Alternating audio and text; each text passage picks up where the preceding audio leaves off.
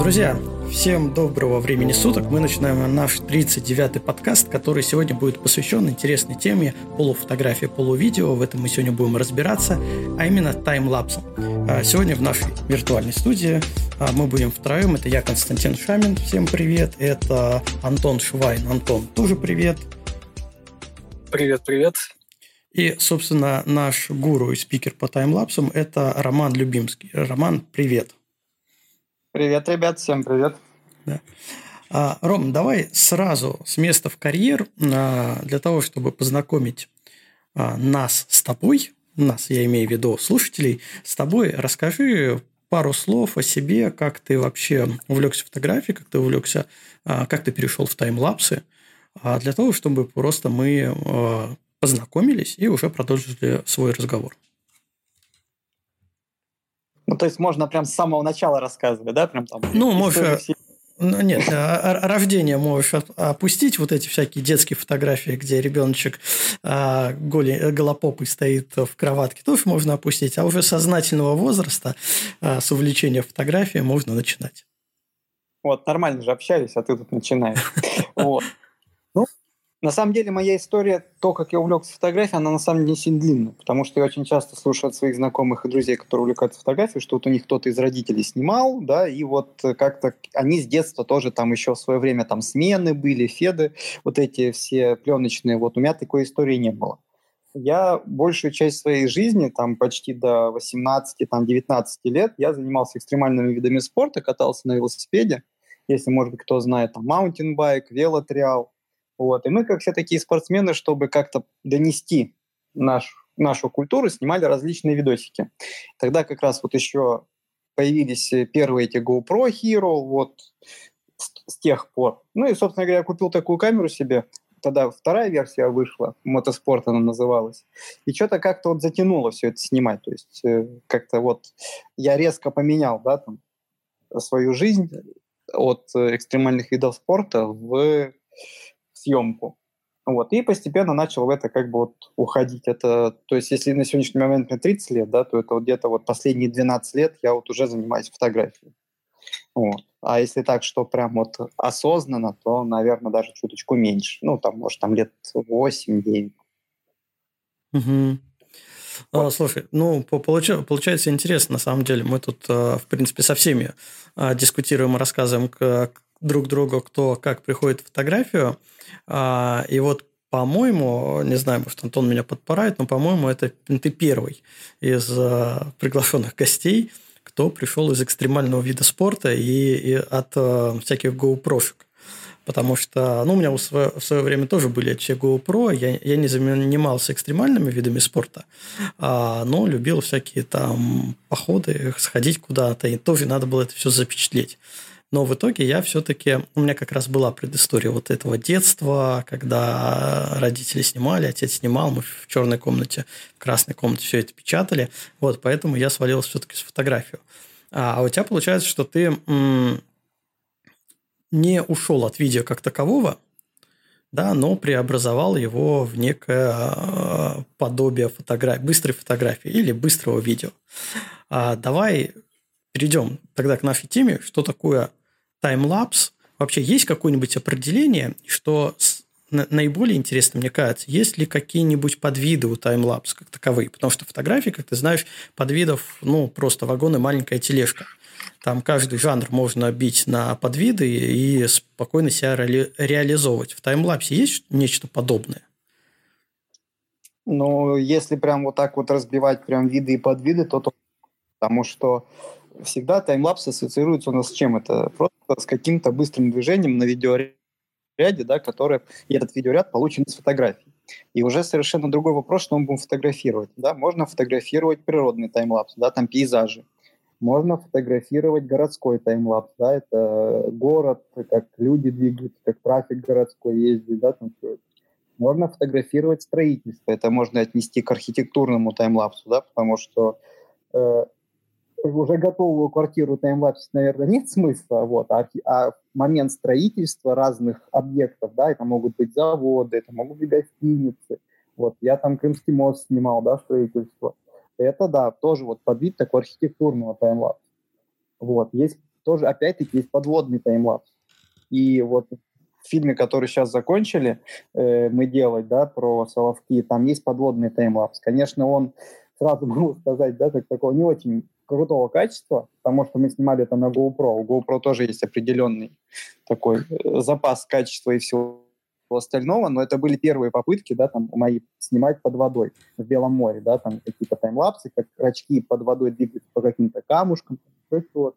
Вот. Я думаю, что так тоже можно сделать прям большую-большую разбивку всего по таймлапсу. Угу. Mm. То, то есть, по сути, мы можем разбить, что таймлапс – это у нас, а, ну, назовем это технологией, да, а на подвиды мы можем э, разбивать э, по тому, что именно мы снимаем. Там пейзаж, да. архитектура, подводного, то, что ты перечислял, то есть по наполнению. Да, причем есть же авторы, которые четко прослеживаются, что они снимают исключительно вот этот жанр. Да, либо, например, городской таймлапс, и либо, например, там пейзаж. Ты смотришь, э, заходишь на YouTube канал, да, какого-то автора, смотришь его ролики, вот только природа или только города. А, в, а почему так получается? Нету таких о, таймлапсеров-многостаночников? которые все любят и все снимают? А, э, ну, прям так, что многостаночников, наверное, нет. Э, а вот э, то, что у каждого таймлапсера есть определенные эксперименты, но мне кажется, и в фотографии также, да, ведь каждый из нас в фотографии находит свой любимый жанр, да, немножко отвлекаясь от темы таймлапса, то все равно 80, ну, наверное, больше 50% моей работы это, это тоже фотографии, природная фотография, uh-huh. да, пейзаж. Вот. И таймлапсы, соответственно, такие. И также и таймлапсеры. Они вот выбирают какую-то тему, возможно, которая им близка или которая им доступна, потому что среди многих фотографов, да, там даже пейзажников, да, вот кто-то снимает какой-то регион, потому что он в нем живет. У кого-то есть возможность ездить, да, по нашей стране или за рубеж, у кого-то нет такой возможности. И каждый вот, да, как-то адаптирует адаптируются в своем творчестве, и таймлап фотографии, и таймлапсеры также, мне кажется. А если говорить о технике, а, есть какое-то кардинальное различие? Ну, понимаем, что там а, камера-объектив, да, где-то нужно фири, где-то нужно, не знаю, tilt-shift, а, а вот из дополнительных приблуд, вот я хочу заниматься, не знаю, городским таймлапсом, и для этого мне обязательно нужно, ну, вот что-то то, чего не нужно, если бы я снимал э, пейзажный таймлапс. Или такого нету? Ну, такая узкоспециализированная штука, которая, может быть, понадобится, это таймбок, таймбоксы. Это такие специальные коробочки да, с платами, со всем обеспечением камеры, чтобы можно было снимать сверхдлительные таймлапсы. Да? Это, как мы говорили, например, снять стройку завода. Mm-hmm. Это же снимает так, что ты приходишь со штативом и снимаешь на протяжении года, например. Это покупается специальный бокс, в котором устанавливается камера. К камере подключаются, в этом боксе уже есть винчестера, а, обеспечение питания, да, либо там солнечные батареи, либо подводится специальный адаптер, чтобы всегда было питание у камеры, да, там. Вот. И камера просто где-то монтируется на каком-то столбе, там, да, и заново висит год, например, и производит видео фотосъемку. Ты, конечно, периодически не подходишь. Ну, это как фотоловушка, да, какой-то тип. Uh-huh. Вот. А все остальные виды таймлапса, их, они, для них что надо? Действительно, камера, объектив и штатив. И единственное, что можно отдельно выделить, это все-таки, когда камера двигается, да, это специальные слайдеры, да, которые двигают камеру. Uh-huh. Вот, они поворачивающиеся есть, либо двигаются влево-вправо. Вот. А раньше нужно было же еще разные пультики покупать для того, чтобы камера дистанционно ну, снимала, да. Сейчас это уже в прошивках, слава богу, встроили, и теперь спокойно это все э, на, на, нащелкал интервалы количество кадров. Сегодня во всех этих камерах уже большинство есть всего этого.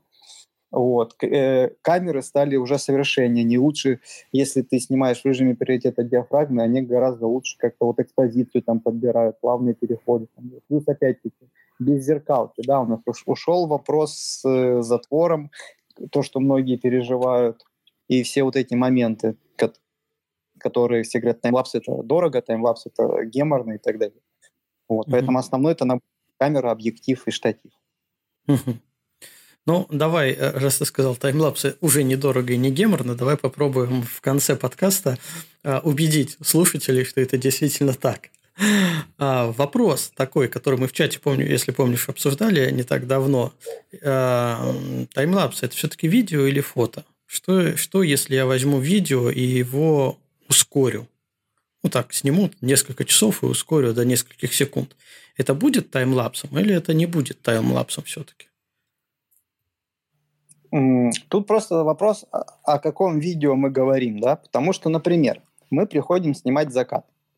И если нам нужно это видео потом красиво покрасить или предоставить в какой-то большой продакшн, чтобы это в кино да, потом показывалось, еще что-то, там тоже есть определенные технические требования, ну, которые можно выполнить много на чем. И мы начнем снимать, допустим, просто там 4К видео, даже, да, там возьмем какую-то там, неважно, там Sony, Canon, Nikon, да, какой-то из последних, то это просто будет большой массив видеоряда, да, там на 20 минут, например.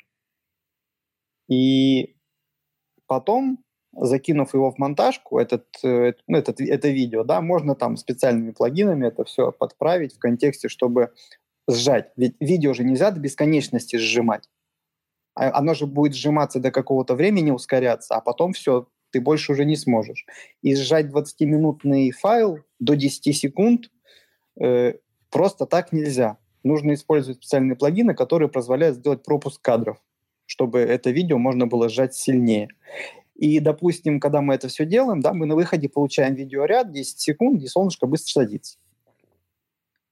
Для зрителя в итоге и то, и то таймлапс. А для нас у, во время съемки классического таймлапса через RAW файлы, да, есть большая вариативность в контексте постобработки.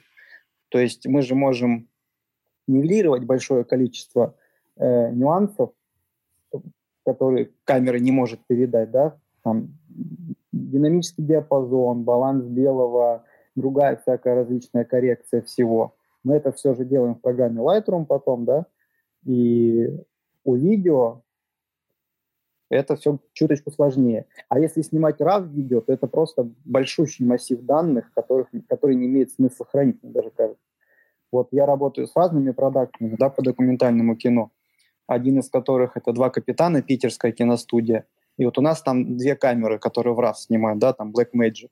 И мы все равно не снимаем какие-то моменты, которые можно затаймлапсить в RAW видео, потому что это просто гигант, гигантские количество там, файлов, это будут гигабайты весить, это еще потом что-то ужимать, красить, это все. Проще действительно таймлапс. Да, это если мы говорим про какие-то классические вещи. Вот. Если мы говорим про ночной таймлапс или когда очень мало света, да, то камера не может этого снять. Камера не может снять свет звезд, свет Млечного Пути, да, нашей галактики, потому что она кадры делает с очень короткой выдержкой, говоря на фотографическом языке. А на фотоаппарате мы можем поставить любую выдержку, да, и сделать экспозицию, чтобы и звезды читались, и Млечный Путь, и передний план – и потом в итоге из вот этих фотографий собрать уже готовое видео, таймлапс. Угу. То, то есть, по, по, по сути, для зрителя будет и то, и то таймлапсом, но количество сложных постпродакшн действий а, больше, если мы снимаем видео.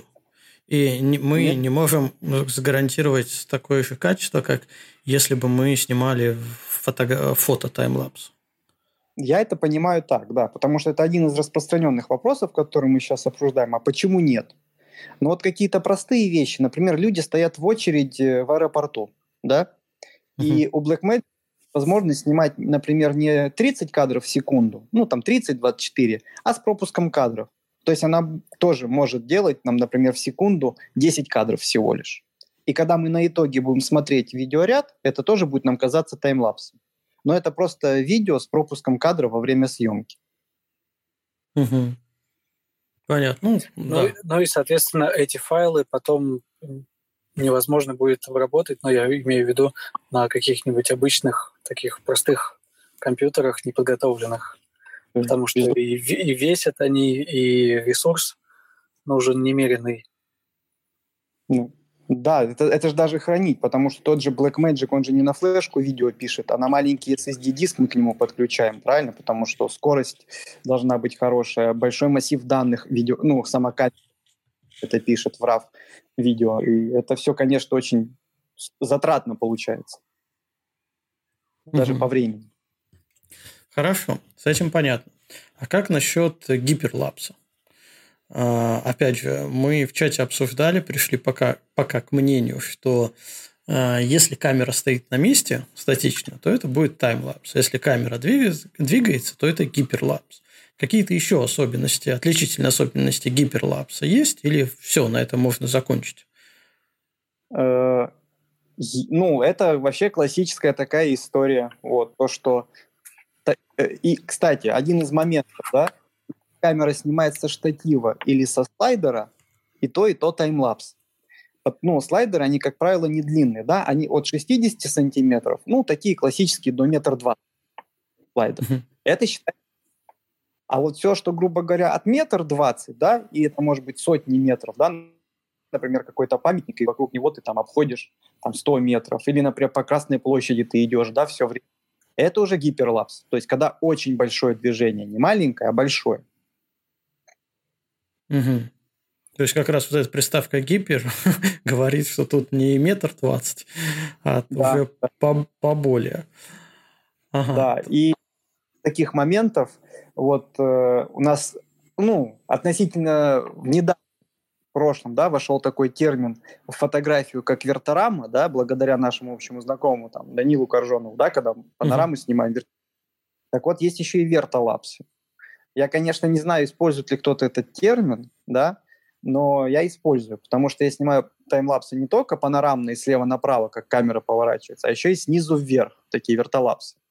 Такой термин тоже, как вот он отличается от э, гиперлапса.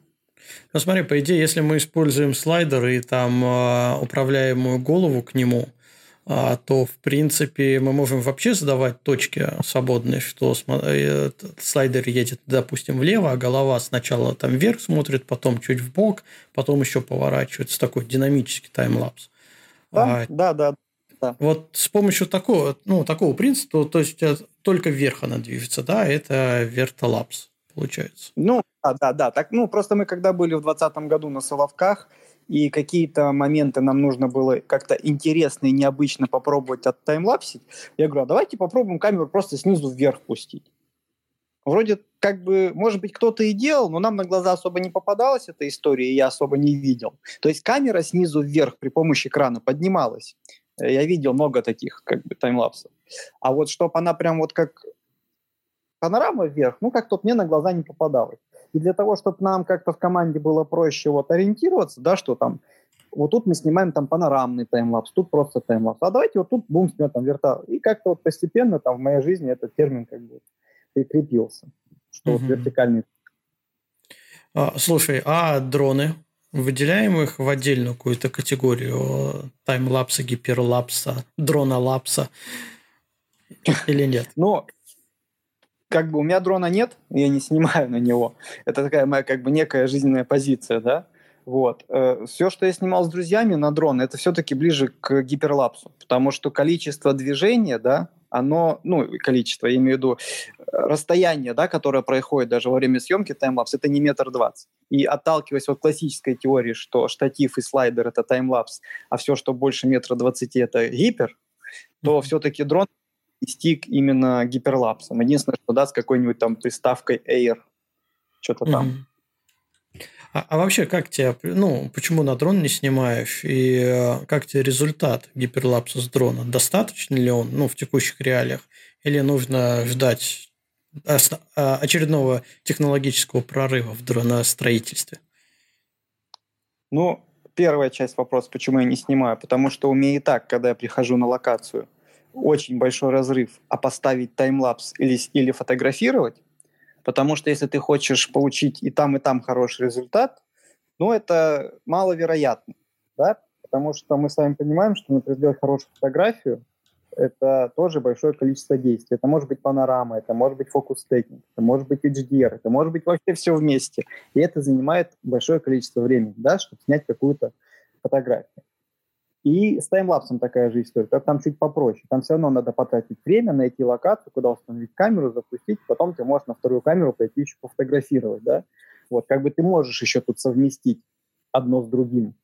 А если еще и дрон будет, то вот это как бы...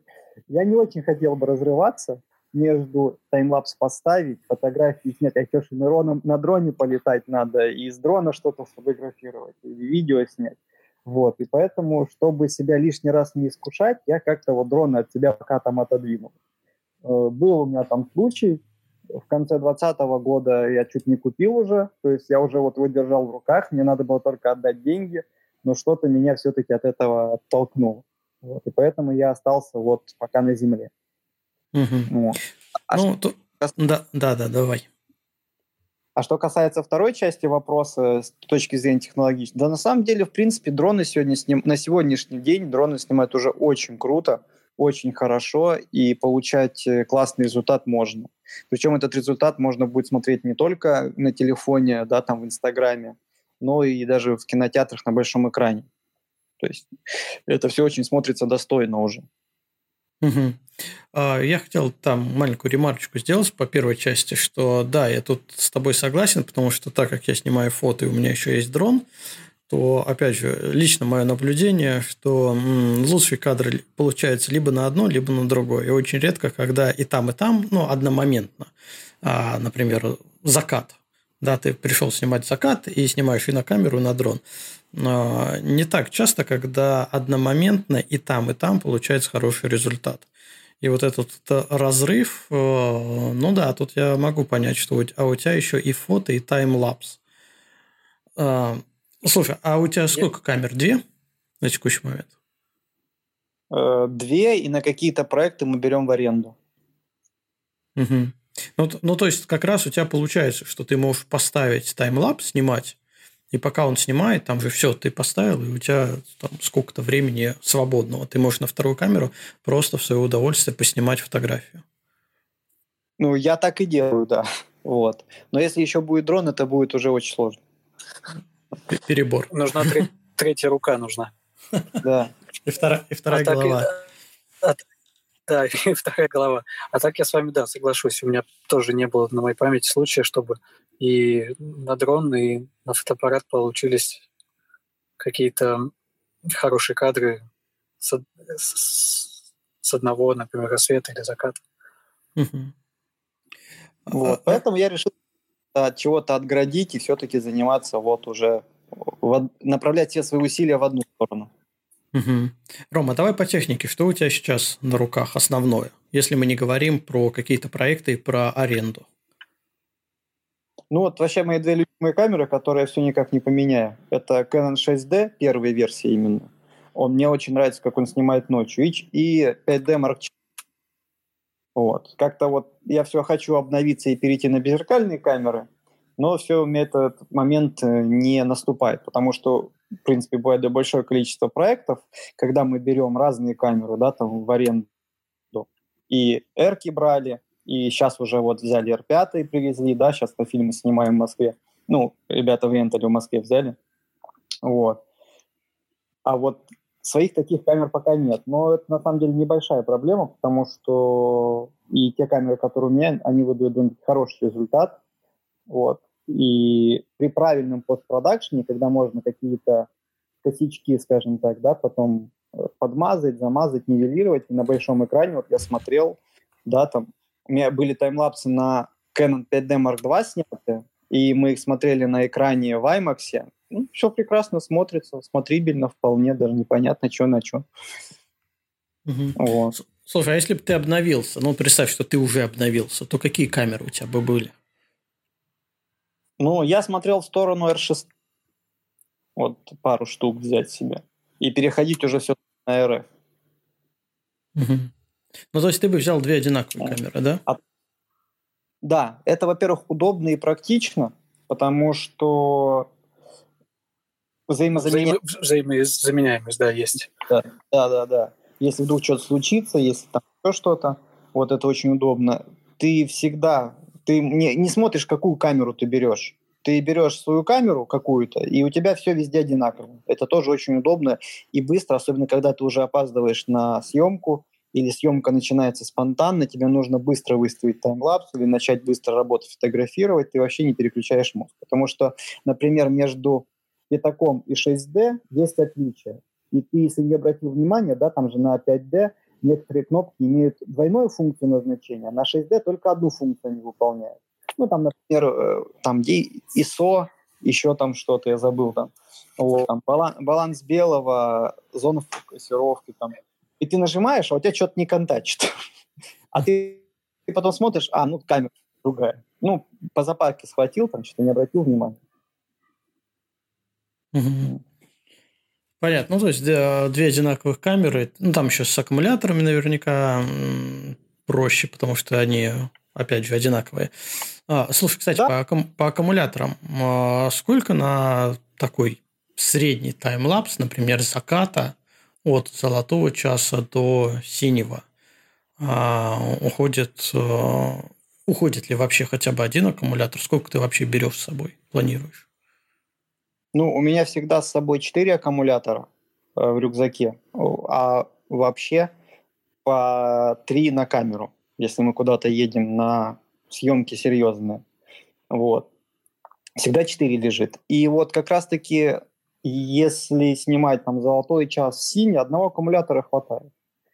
Там же, там, ну, в Кэнонах, насколько я помню, там что-то одного аккумулятора хватает чуть ли там не за тысячу снимков, а то и больше, если мы говорим с короткой выдержкой.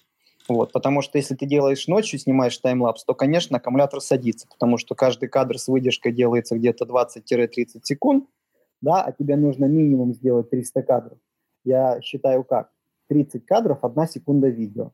Таймлапс, секвенция или футаж должен быть 10 секунд хотя бы, да, там, чтобы его можно было подрезать, если вдруг его много. Вот. Но надо сделать 300 кадров минимум то на 300 кадров с выдержкой там, да, в среднем по больнице 25 секунд ночной, то как раз-таки аккумулятор почти уходит. Угу. А нет такого опасения, что ты перейдешь на беззеркалки, как известно, беззеркалки, они более прожорливые, а, что тебе придется не по 3 аккумулятора на камеру брать, а по 4. Ну, я же уже снимаю на беззеркалке. Вот с 2020 года первый мой опыт был в 2020 году, когда на, на Соловки на проект Святой Архипелаг брали EOS R, да, вот. И тоже брали по три аккумулятора, в принципе, хватит. Причем там были сложные съемки, длительные в контексте, я снимал приливы и отливы. А прилив и отлив – это раз в 7 или в 8 часов, а ты еще час до, час после снимаешь, да, то есть съемка в среднем длится 10 часов, то на такую съемку вот э, там два аккумулятора хватало у беззеркалки. Mm-hmm. Ну, ты единственное, что выключаешь все, что тебе не нужно – потому что когда происходят такие медленные действия, ну, там, например, ты снимаешь переход день в ночь или прилив-отлив, это очень много времени занимает, да, и между кадрами у тебя интервал, грубо говоря, например, там 20 секунд, то в эти 20 секунд не надо, чтобы камера тебе показывала там фотографию, не надо, чтобы экран работал, потому что он тоже очень сильно съедает, да. Можно же поставить все эти функции, чтобы они отключились, да, чтобы не, по, не тратить просто так ресурс. Ведь камера будет стоять 8 часов, от того, ты же запустил таймлапс, и все. Ты больше ничего не делаешь. Ты просто ждешь и так поглядываешь, чтобы камера снимала, мало ли что бывает. Вот. И все. И от того, что будет гореть экранчик, он просто будет быстрее садить аккумулятор. Ты это все просто выключил, и, в принципе, вот те же LSR с первого опыта показали, что каких-то гигантских потерь и нет. Угу. А, а, нас, а насколько критично перерыв на замену аккумулятора? Допустим, ну, ты снимаешь, у аккумулятор уже подходит к концу, тебе нужно заменить. То есть э, технически в твоем таймлапсе появляется дырка. Да, пока ты один аккумулятор вытащил, второй воткнул и продолжил съемку. Насколько это критично? Потому что, допустим, в ночной съемке э, не таймлапс, а звездных треков, к примеру, это довольно критично. А в таймлапсе как? Э, ну, вообще, любое неравномерное э, движение, ну, точнее как, неравномерное срабатывание, да, между кадрами, оно критично. Потому что вот этот скачок, про который ты говоришь, его будет видно. Ну и плюс, не, забу- не будем забывать, что мы все перфекционисты, да, и фотографы, и таймлапсеры, что все должно быть четко и ровно. Вот. И поэтому надо не допускать каких-то изменений в тайминге и делать все максимально быстро. Но отталкиваясь от опыта, например, там даже 15 секунд, ты смотришь, у тебя аккумулятор уже мигает, да, там красненький. Ты берешь следующий аккумулятор, он делает кадр, ты спокойно открываешь, вставляешь новый аккумулятор и закрываешь. То есть это 15 секунд хватает. Но есть одно но. Когда я делаю такие съемки, я не использую внутрикамерное программирование таймлапса, потому что как только мы вытащим аккумулятор, настройки, при которых таймлапс делается, собьются. И надо она будет запускать его заново. И вот тут как раз-таки э, вероятность того, что мы за 15 секунд поменяем аккумулятор и ровно тютля в тютлю запустим таймлапс, она минимальна. Мы либо быстрее это все сделаем, и будет скачок, да, потому что быстрее мы это сделали, либо дольше, и будет скачок, потому что это дольше. Когда я делаю такие съемки, я использую внешние пульты, потому что у них свой, свое питание, да, они там питаются, как правило, там, от мизинчика из двух батареек, и пульт подает сигнал, да, что аппарату, чтобы тот срабатывал. Ты на пульте программируешь интервал 20 секунд, например, да, и между этими 20 секундами ты спокойно можешь поменять аккумулятор, успеть, а камера включится, и пультик даст ей сигнал, что прошло 20 секунд, и можно сделать следующий кадр. И не будет никаких изменений в скачках, потому что настройки находятся в пульте, а у него свой источник питания. Угу. Да, это интересно, кстати. Да, не думал, что... Это, а, а если ты пропустишь... Крутой, крутой лайфхак. Да, а если ты пропустишь, и у тебя вот а, не уложился в те 20 секунд, она кадр пропустила, пульт все равно подал э, сигнал камере снимать, но камера была выключена. Потом ты запустил, да. и он тебе еще через 20 минут. Это будет заметно или это, это все еще не да. критично? Это, это будет заметно. Будет скачок угу. видно. Вот, поэтому надо стараться... Тебе надо уложиться в интервал, по идее, да? Ну, во-первых, это несложно и не так много съемок, когда это нужно, да, это либо переход день в ночь, когда ты снимаешь 4 часа, но даже хорошего аккумулятора на 4 часа хватает. Либо когда ты снимаешь вот так вот какие-то специфические вещи в контексте прилива, там, отлива, еще что-то. Но тут, опять-таки, можно найти спокойно выход. Например, для камер Canon, да, там же вот э, на, на 6D, на 5D, на R, на R5, R6 и так далее, там же везде один тип аккумулятора, да, LP-E6. Угу. Можно купить аккумулятор большей емкости, не оригинальный, там китайский. Такие у нас, я також покупал, интересный опыт. Можно купить переходник, вставляется в камеру как бы такой муляж батарейки и подключается к пауэрбанку. И если стандартный аккумулятор, если я не ошибаюсь, 1800 этих, да, ампер, миллиампер, как там правильно, то, например, uh-huh. можно спокойно пауэрбанк на 20 тысяч, и вам хватит спокойно все отснять, и камера не сядет. То есть uh-huh. сейчас есть которые позволяют подстраховаться, чтобы так не делать. Другой вопрос то, что я не люблю с собой таскать много техники. Э, вот, например, все-таки если взять Powerbank на 20 тысяч ампер часов и взять три аккумулятора, Powerbank будет гораздо тяжелее. Вот. И пультик, даже с пультиком вместе, он будет тяжелее. Это будет такой, ну, тяж, тяжелый такой будет саквояж. Вот. Проще взять пультик, э, три аккумулятора, если что, там поменять. Но это опять-таки это с опытом приходит. Вот. Но если вы боитесь, что вы не успеете, то есть разные задачи решения. Причем стоит это все там недорого. Вот я на Озоне находил, там, допустим, переходник от батареи к э, пауэрбанку, там, по-моему, 2600 стоил. И это на Озоне. На, на Алиэкспресс, я думаю, можно дешевле купить. Ну, понятно. Все это мне, мне очень сильно напоминает ночную съемку, длительную ночную съемку, так, звездные треки. Абсолютно та же история, те же проблемы. Если не хочешь э, себе дыры в звездных треках, то пользуешься а, пустышкой, каплером. Она наз... По-научному она называется каплер. А, и питайся от а, пауэрбанка либо внешнего аккумулятора. Да, угу. все верно. А, а, слушай, вот а, еще из один у меня тут просто, когда готовился, спросил, опросил несколько людей, а, какие возникают ну, вот, сходу сложности в съемке таймлапса. А, и а, одна из сложностей, точнее, две сложности, это топчик прям. Одна чисто технически математическая. а, как посчитать а, интервалы, количество съемки, сколько нужно, чтобы потом это смотрелось красивое видео, ну, если говорим про пейзаж, а, красивый, э, это красивый таймлапс, не видео, таймлапс, а не так вот все фру пролетело, или наоборот как-то все медленнее, облака не так динамично летят, как ты видишь в Ютубе у профессионалов. А есть какая-то золотая формула вот этого всего расчета, или это исключительно опыт, э, какие-то свои наработки? А ты видишь погодные условия, исходя из них, делаешь там определенные интервалы? Ну, золотой середины, наверное, нет. Потому что первое, что тебе необходимо сделать, это снять таймлапс и подобрать интервал, да, для того, чтобы у тебя получилось ну, скажем так, среднестатистическое видео. Ну, что под этим сейчас подразумеваю, сейчас объясню. Например, мы приходим снимать закат, да, и от того, на какую оптику мы будем снимать, тоже зависит интервал. Если мы снимаем на широкоугольную оптику, да, там, например, там 14 миллиметров, там 24, там, ну, то есть, например, на фокусной 16-35, то интервал можно выставить от 5 до, 10, до 7 секунд между кадрами.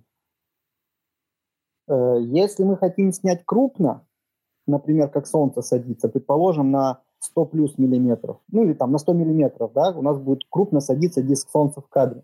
Если мы поставим интервал 5 секунд, солнце прям, как ты говоришь, моментально так бух и сядет.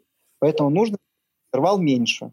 Я когда снимаю на длиннофокусные объективы, например, если это 100 миллиметров, то это где-то 3 секунды между кадрами. Если это 200 миллиметров или 400, то это там 1-2 секунды я подбираю.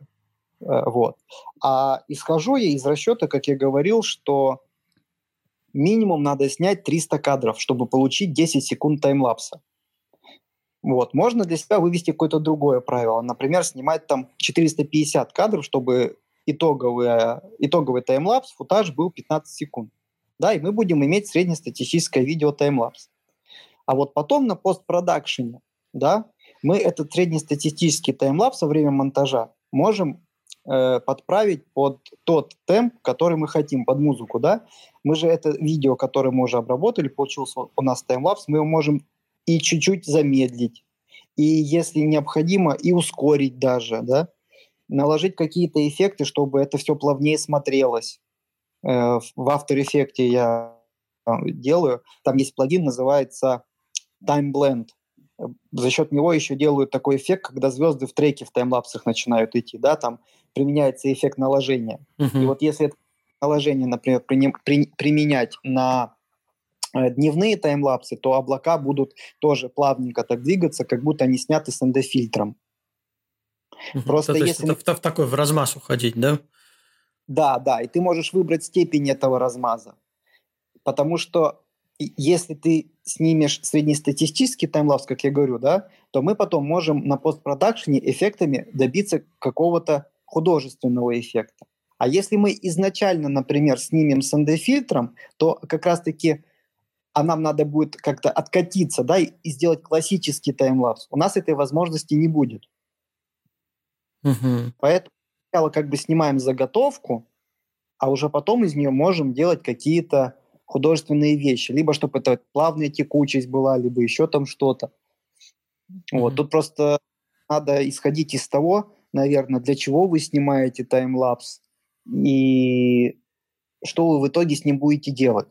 Да, потому что если, например, вы снимаете для себя, но по итогу хотите собрать ролик, то это может быть один план действий. Если у вас попросили снять таймлапс, а, а просят снимать разное, я даже еду снимал таймлапсил, как шеф-повар собирает еду, то, понятное дело, все эти художественные эффекты не нужны, твоя задача просто это снять. Четко, грамотно все это снять, вот, чтобы у ребят потом был как бы хороший результат. Правильно я понимаю, что нужен, э, снимается такая как основа, база, да, база 30 кадров в секунду, да, и где-то, ну, если мы говорим про обычные футажи, либо мы собираемся собрать какой-то ролик из таймлапсов, то это, ну, 10-15 ну, наверное, до 30 секунд на один, а, как это назвать, на один ракурс, да, на один вид, вот так вот. Это план называется, план, футаж, угу. вот. Ну, я, я делаю так. Вот, я для себя, по крайней мере, решил, я так делаю, мне так удобно. Если кто-то э, для себя просто найдет какую-то другую формулу, с которой ему будет удобнее работать, почему нет? А ты вообще э, какие-нибудь э, загот... раскадровки, сценарии для роликов пишешь? Если не говорить, что ты снимаешь вот для фильма в рамках, понятно, там уже есть сценарий, там есть план, что нужно именно в таймлапе снять. А вот когда ты Это делаешь ролик для себя. Нет, смотри, ну, э, я же снимаю документальное кино, а не художественное. Uh-huh. Ну, работаю в акшенах. И вот как раз-таки у документального кино э, нет э, раскадровок. Вот. Э, мне иногда режиссер говорит, вот как солнце по лесу гуляет. Вот, вот тебе задача. Идешь, снимаешь. Идешь в лес и смотришь, как и снимаешь, как солнце там гуляет, да? Да, вот. И при выполнении такой задачи, конечно, очень много играет роль твоя насмотренность, твоя креативность, э, вот э, твое какое-то творческое, ну, я не знаю, там, чутье, умение, да, как-то что-то показать, там, все это. Вот, потому что технического конкретного задания нет. Вот. Mm-hmm. А если я сам снимаю, то я подхожу как э, созданию кино. То есть э, есть такой термин драматургия, да, это основа вашего произведения. И вот э, я стараюсь э, какие-то свои ролики сделать каким-то, ну, на какой-то основе. Например, когда я учился снимать гиперлапсы, я снимал ролик про свой город. Я, я гиперлапсил памятники, соответственно, я взял за основу, да, там, и уже там подбирал какие-то памятники, какие-то моменты, да, которые вот я хотел снять, которые бы вот там город мы показывали. Когда я учился снимать пейзажные таймлапсы, я старался выбирать какие-то локации, да, для тех, кто не знает, я родом из Крыма, родился в Феодосии прожил большую часть жизни там, да, я путешествовал по Крыму и подбирал какие-то локации, которые бы там демонстрировали Крым, например. Вот. И не снимал города, снимал именно природу, да, там, то есть такие основы. Вот. Э, а какие-то конкретно раскадровки, там еще что-то, я такого, в принципе, ну, никогда не делаю, не знаю, насколько это имеет смысл э, делать. Вот. Главное четко представлять хотя бы э, то, что ты делаешь, для чего и что у тебя должно быть в итоге. Это все-таки не сложный процесс, как кино, да, где надо очень много моментов учитывать, там же, где и съемки могут быть не хронологично, а ахронологично, да, там, когда они там сначала актеров снимают э, с, с волосами, потом бреют или наоборот, да, там, чтобы это все потом смонтировать. Тут-то ты можешь просто в хронологии снимать, да, ты поехал сегодня сюда, поехал сегодня туда, послезавтра туда, ага, посмотрел, ты это отснял, ага, вот это еще можно завтра там туда поехать. Угу. Слушай, когда работаешь с кино, нет такого, что ты очень долго-долго что-то снимал, мучился, прям вывел классный таймлапс, а он там раз и полторы секунды э, в общем хронометраже фильма проскочил. Ну, это отдельная история, и она проходит, как обычно, с опытом. Вот. Что э, мы, кстати, немножко пропустили вообще, как я пришел в кино. Вот. Ну, ну, ну давай про это расскажи, а потом расскажешь, как пришел в кино. Да, там просто этот, это, история, собственно следующая. Я же вообще как снимать начал таймлапсы? Потому что я захотел этому научиться, снимать таймлапсы интереснее. И я фотографировал, параллельно снимал таймлапс. И, как я уже сказал, я сделал два проекта. Первый из них назывался «Крым. Другой мир». Там это было два ролика по две с половиной минуты. Да, в течение там двух лет ездил по Крыму, снимал различные прикольные ракурсы, как мне казалось. И вот собрал в двух частях «Крым. Другой мир».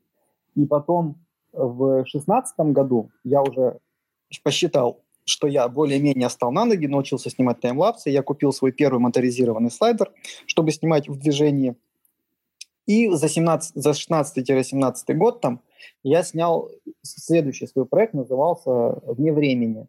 То есть история была как бы классическая, что это пейзажи Крыма, но название говорило о том, что когда человек смотрит данный ролик, э, видеоряд идет не в хронометраже секунда к секунде, да, а для зрителя ход времени меняется. То есть он там за 10 секунд посмотрел закат, который идет 10 минут. Ну, такого как бы. И, и идеология была такая. Вот. И осенью 2018 года меня находит режиссер с Питера, звонит прям вот, здравствуйте, там мы видели ваш ролик, все это, хотим с вами поработать, я готов прилететь куда вы скажете, чтобы с вами пообщаться, и если все будет хорошо, мы с вами будем сотрудничать. Мне когда позвонили, я сначала подумал, что какая-то дичь, типа, что там, как там, непонятно. Вот. Ну, думаю, все равно соглашусь. Мало ли там. И мы встретились в Симферополе, четыре часа мы беседовали, вот. И тогда был первый проект, который я снимал, это «Крым небесный» был. Это полнометражный фильм, был при поддержке Минкульта России. И мы с... потом его снимали два с половиной года. У нас цикл продакшена был. Вот. Ну и, собственно говоря, мы с ним пообщались, все это, и так я попал в кино. Вот. Э, как оказался человек, который мне звонил, Сергей Дебежев, это такой считается довольно-таки большой культурой, фигурой в сфере кино, особенно документального кино. Он сам спичер, у него своя кинокомпания, большой продакшн. Ну, в общем и целом, документальный продакшн, понятие относительно большой или маленький. Вот, и мы начали снимать. Мы сняли первый проект «Крым небесный», мы сняли второй проект, это по Соловки, да, плюс попутно я еще какие-то там вещи там снимал для кино потом э, через, ну, как бы меня находили, да, там потом все это, и как-то уже там постепенно. Ну, так в продакшене, вот я там с ним работал. Вот, и сейчас тоже, да, мы снимаем кино, э, нашла там режиссер Юлия, она, она говорит, вот была на, каком, на каком-то фестивале, а «Крым небесный» вышел не только в прокат э, и на онлайн-платформах, он еще там по фестивалям его продюсер как бы таскает все, и, и там в каждом фестивале «Крым небесный» берет э, приз за операторскую работу. Не знаю, там, кто больше вывозит, оператор или я, как таймлапсер, но работа там большая была проделана. Вот, и она говорит, там вот на фестивале увидела, что операторская работа, все это классно, хотела с вами поработать. И так я попал еще в один продакшн сейчас. Вот, и у нас, у них там, у всех же этих компаний там какой-то есть, скажем так, цикл производства, и планы расписаны на 2 на 3 года вперед. Вот, например, с двумя капитанами, да, с которыми мы сняли три фильма, там цикл расписан чуть ли не на 20 лет вперед. Какие будут примерно съемки планируются, что мы хотим получить, и все это. Другой вопрос то, что фильмы снимаются очень долго. Вот, потому что э, хочется застать какую-то погоду хорошую, какие-то ракурсы классные, пересъемки, досъемки очень вот, случаются, и поэтому цикл очень большой. Плюс опять-таки, да, помимо съемочных дней, еще же написание музыки, монтаж, цветокоррекция. Вот э, когда я работаю с двумя капитанами, я просто снимаю таймлапсы. Я их не монтирую, я с ними ничего не делаю, я их не крашу. Я просто снимаю сырые RAW-файлы, собираю превью, я фотографирую RAW плюс JPEG, чтобы сразу можно было, да, там в любой монтажке собрать превью из JPEG хотя бы, чтобы человек, который заказывал, увидел, что будет. Ну, без цветокоррекции, без ничего, но понимал вообще, что будет происходить в кадре. Вот. Я им просто это отдаю, и они сами этим занимаются. И сборкой, и, и покраской, и всем остальным. Угу. И, и выравниванием. Вот. И так вот, а, все-таки обидно или не обидно, когда ты вот так долго, год снимал какой-то проект, таймлапс, а его в фильм включает секунда другая. Как у мультипликаторов такая есть проблема. Вот, ну и, ну, получается, ну, я это как-то уже перерос. Потому что за счет того, что я долго работаю и с теми, и с другими, э, я уже понимаю, что от меня хотят. И в фильмах прям целые вставки. То есть ты смотришь, там вставка 2-3 минуты, а там просто тупо нарезка таймлапсов идет под музыку. То есть как раз-таки не ущемляют меня, меня любят. Угу. Рома, а ты... скажи, пожалуйста, а, извини, Кость, Давай. а если, если не вошла как, какая-то твоя съемка в фильм, ты можешь ее положить к себе в портфолио, например? Э, где-то да, где-то нет. Это Плюс зависит есть... от, от э, договора с, с компанией, да? да?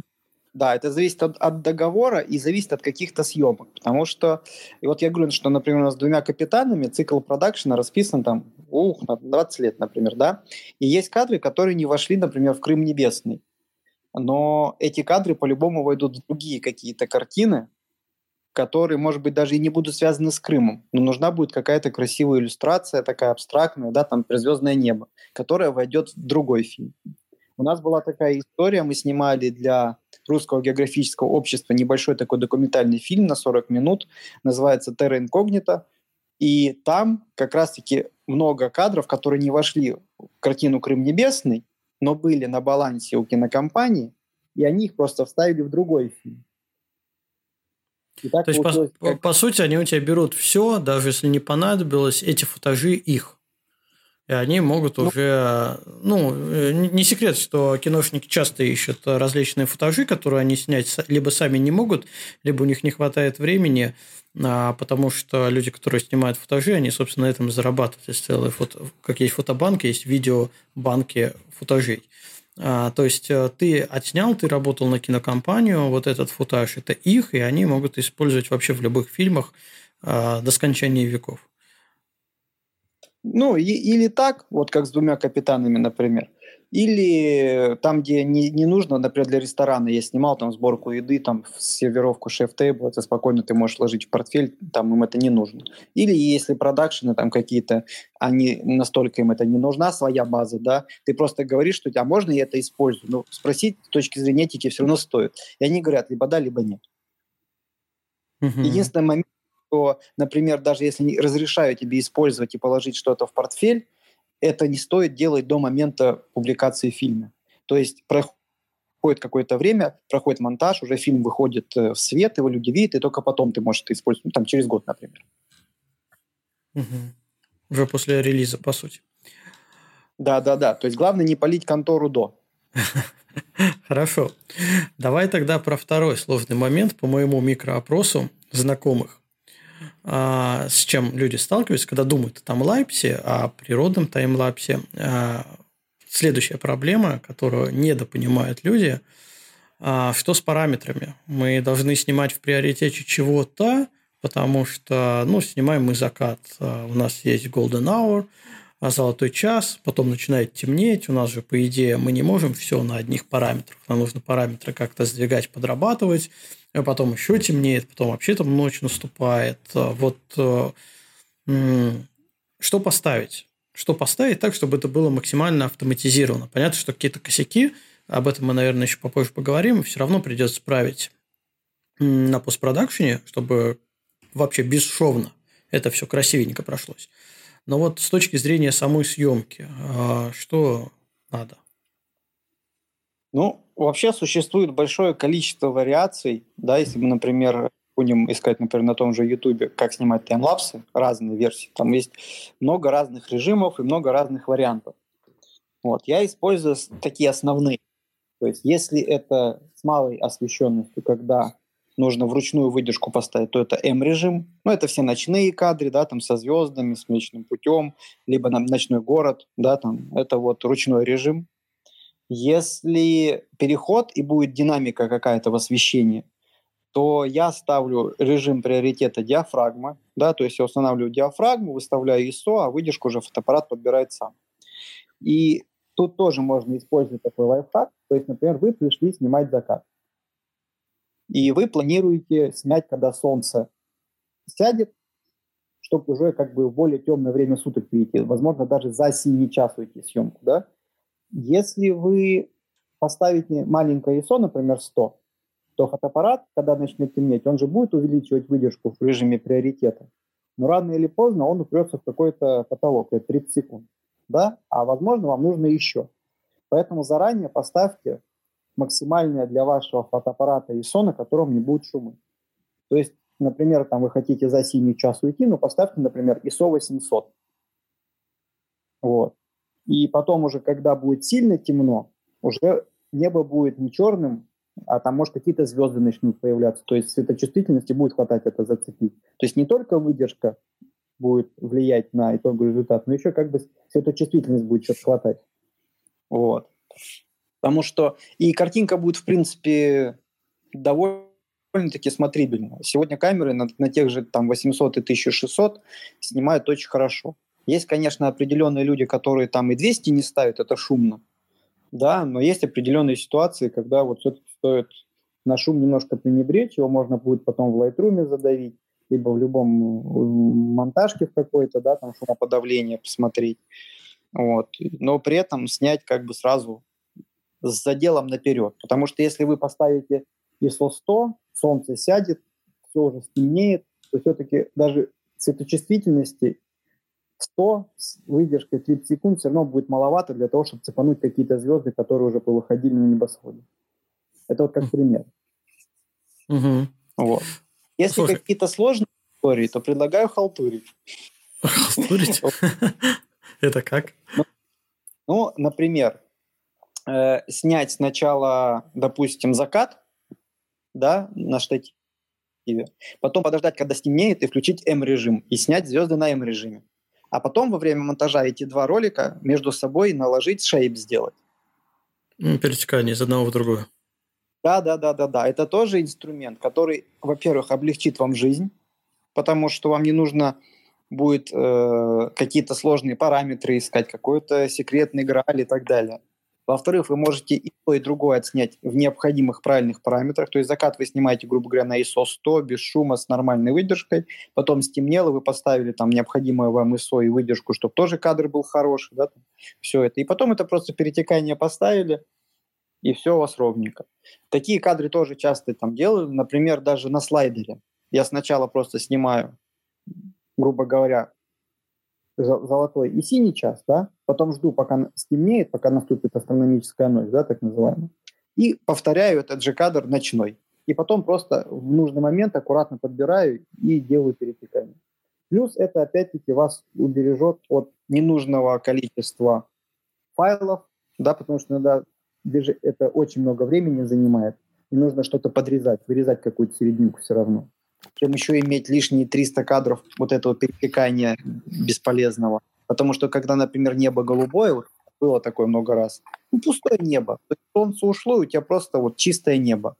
И ждать, пока чисто звезды появятся, и будет их много, очень долго.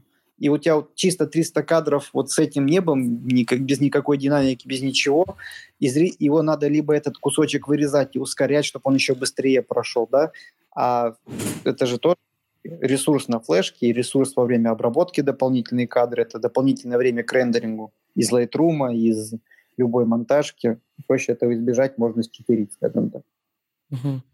Слушай, ну у меня тут э, два вопроса возникло. Э, первый вопрос. Мы говорили вначале про э, современные беззеркальные камеры. Э, там же есть возможность э, выдержки более 30 секунд. Если мы ставим в приоритет диафрагмы, то теоретически мы не упремся вот в это ограничение 30 секунд, у нас просто будут длинные выдержки, и тут возникает вопрос, а, насколько длинные выдержки смотрятся красиво.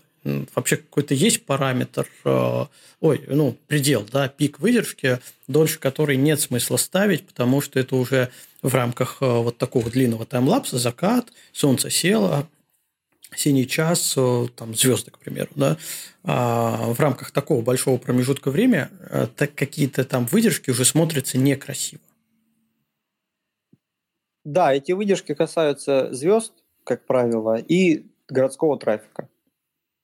То есть, э, мне кажется, больше 30 секунд нет совершенно никакого смысла ставить. Потому что если это будут звезды, то они уже будут э, на 30 секундах тоже, если мы снимаем на широкоугольный объектив, допустим, на 16 миллиметров, они будут не, не точечками, да, а при большом зуме все-таки такие уже э, трассы или треки будут, да, от звезд. Но все равно при стандартном просмотре, да, это все равно будет смотреться очень приятно, смотрибельно, если прям там не зумировать, и в таймлапсе это будет казаться как статичные звезды.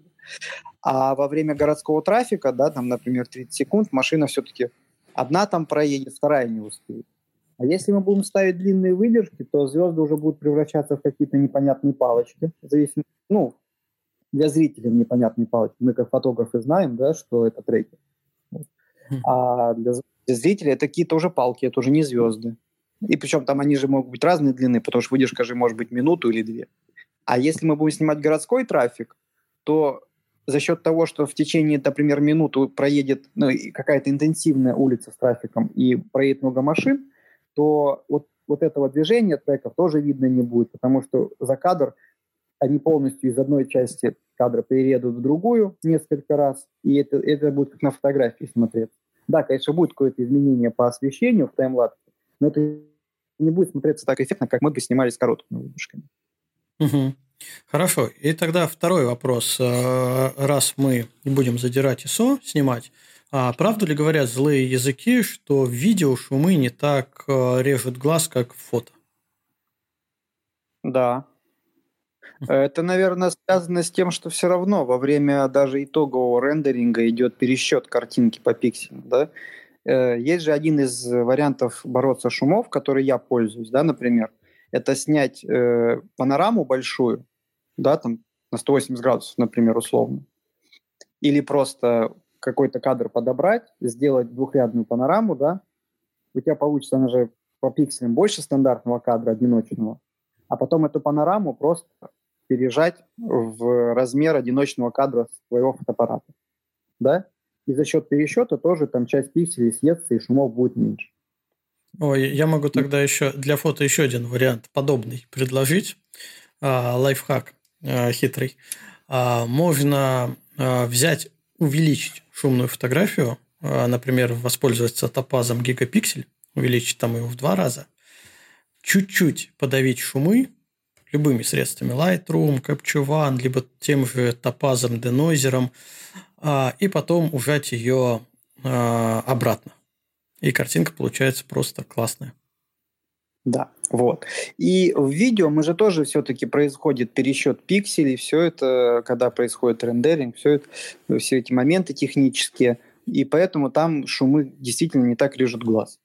Причем я Здесь я, да. я бы еще добавил, что в видео акцент совершенно на другом. Э, в видео акцент на движении каком-то, не, не так, как на фотографии.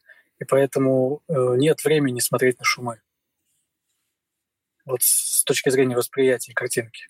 Да, ну, не исключено, да. Угу. Хорошо. Да, раз мы уже начали в такие дебри залезать, что насчет э, постобработки? Какие у тебя классические стандартные инструменты для постобработки? Вот ты принес свои 300 кадров да, для маленького футажа ролика.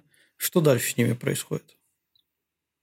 Э, я рекомендую всем, кто хочет заняться таймлапсами, начать с изучения следующих таких, э, как это правильно, вот как бы вот это вот святой грааль, да, познакомиться с программой LR Timelapse. Она работает в связке с Lightroom. Эту программу разработал один из таймлапсеров, э, Томас Вагнер или Вегнер, он немец, я поэтому затрудняюсь в правильности, правильности произношения его фамилии. Вот. И она, он ее разработал, она идет отдельным приложением, но она работает непосредственно с Lightroom.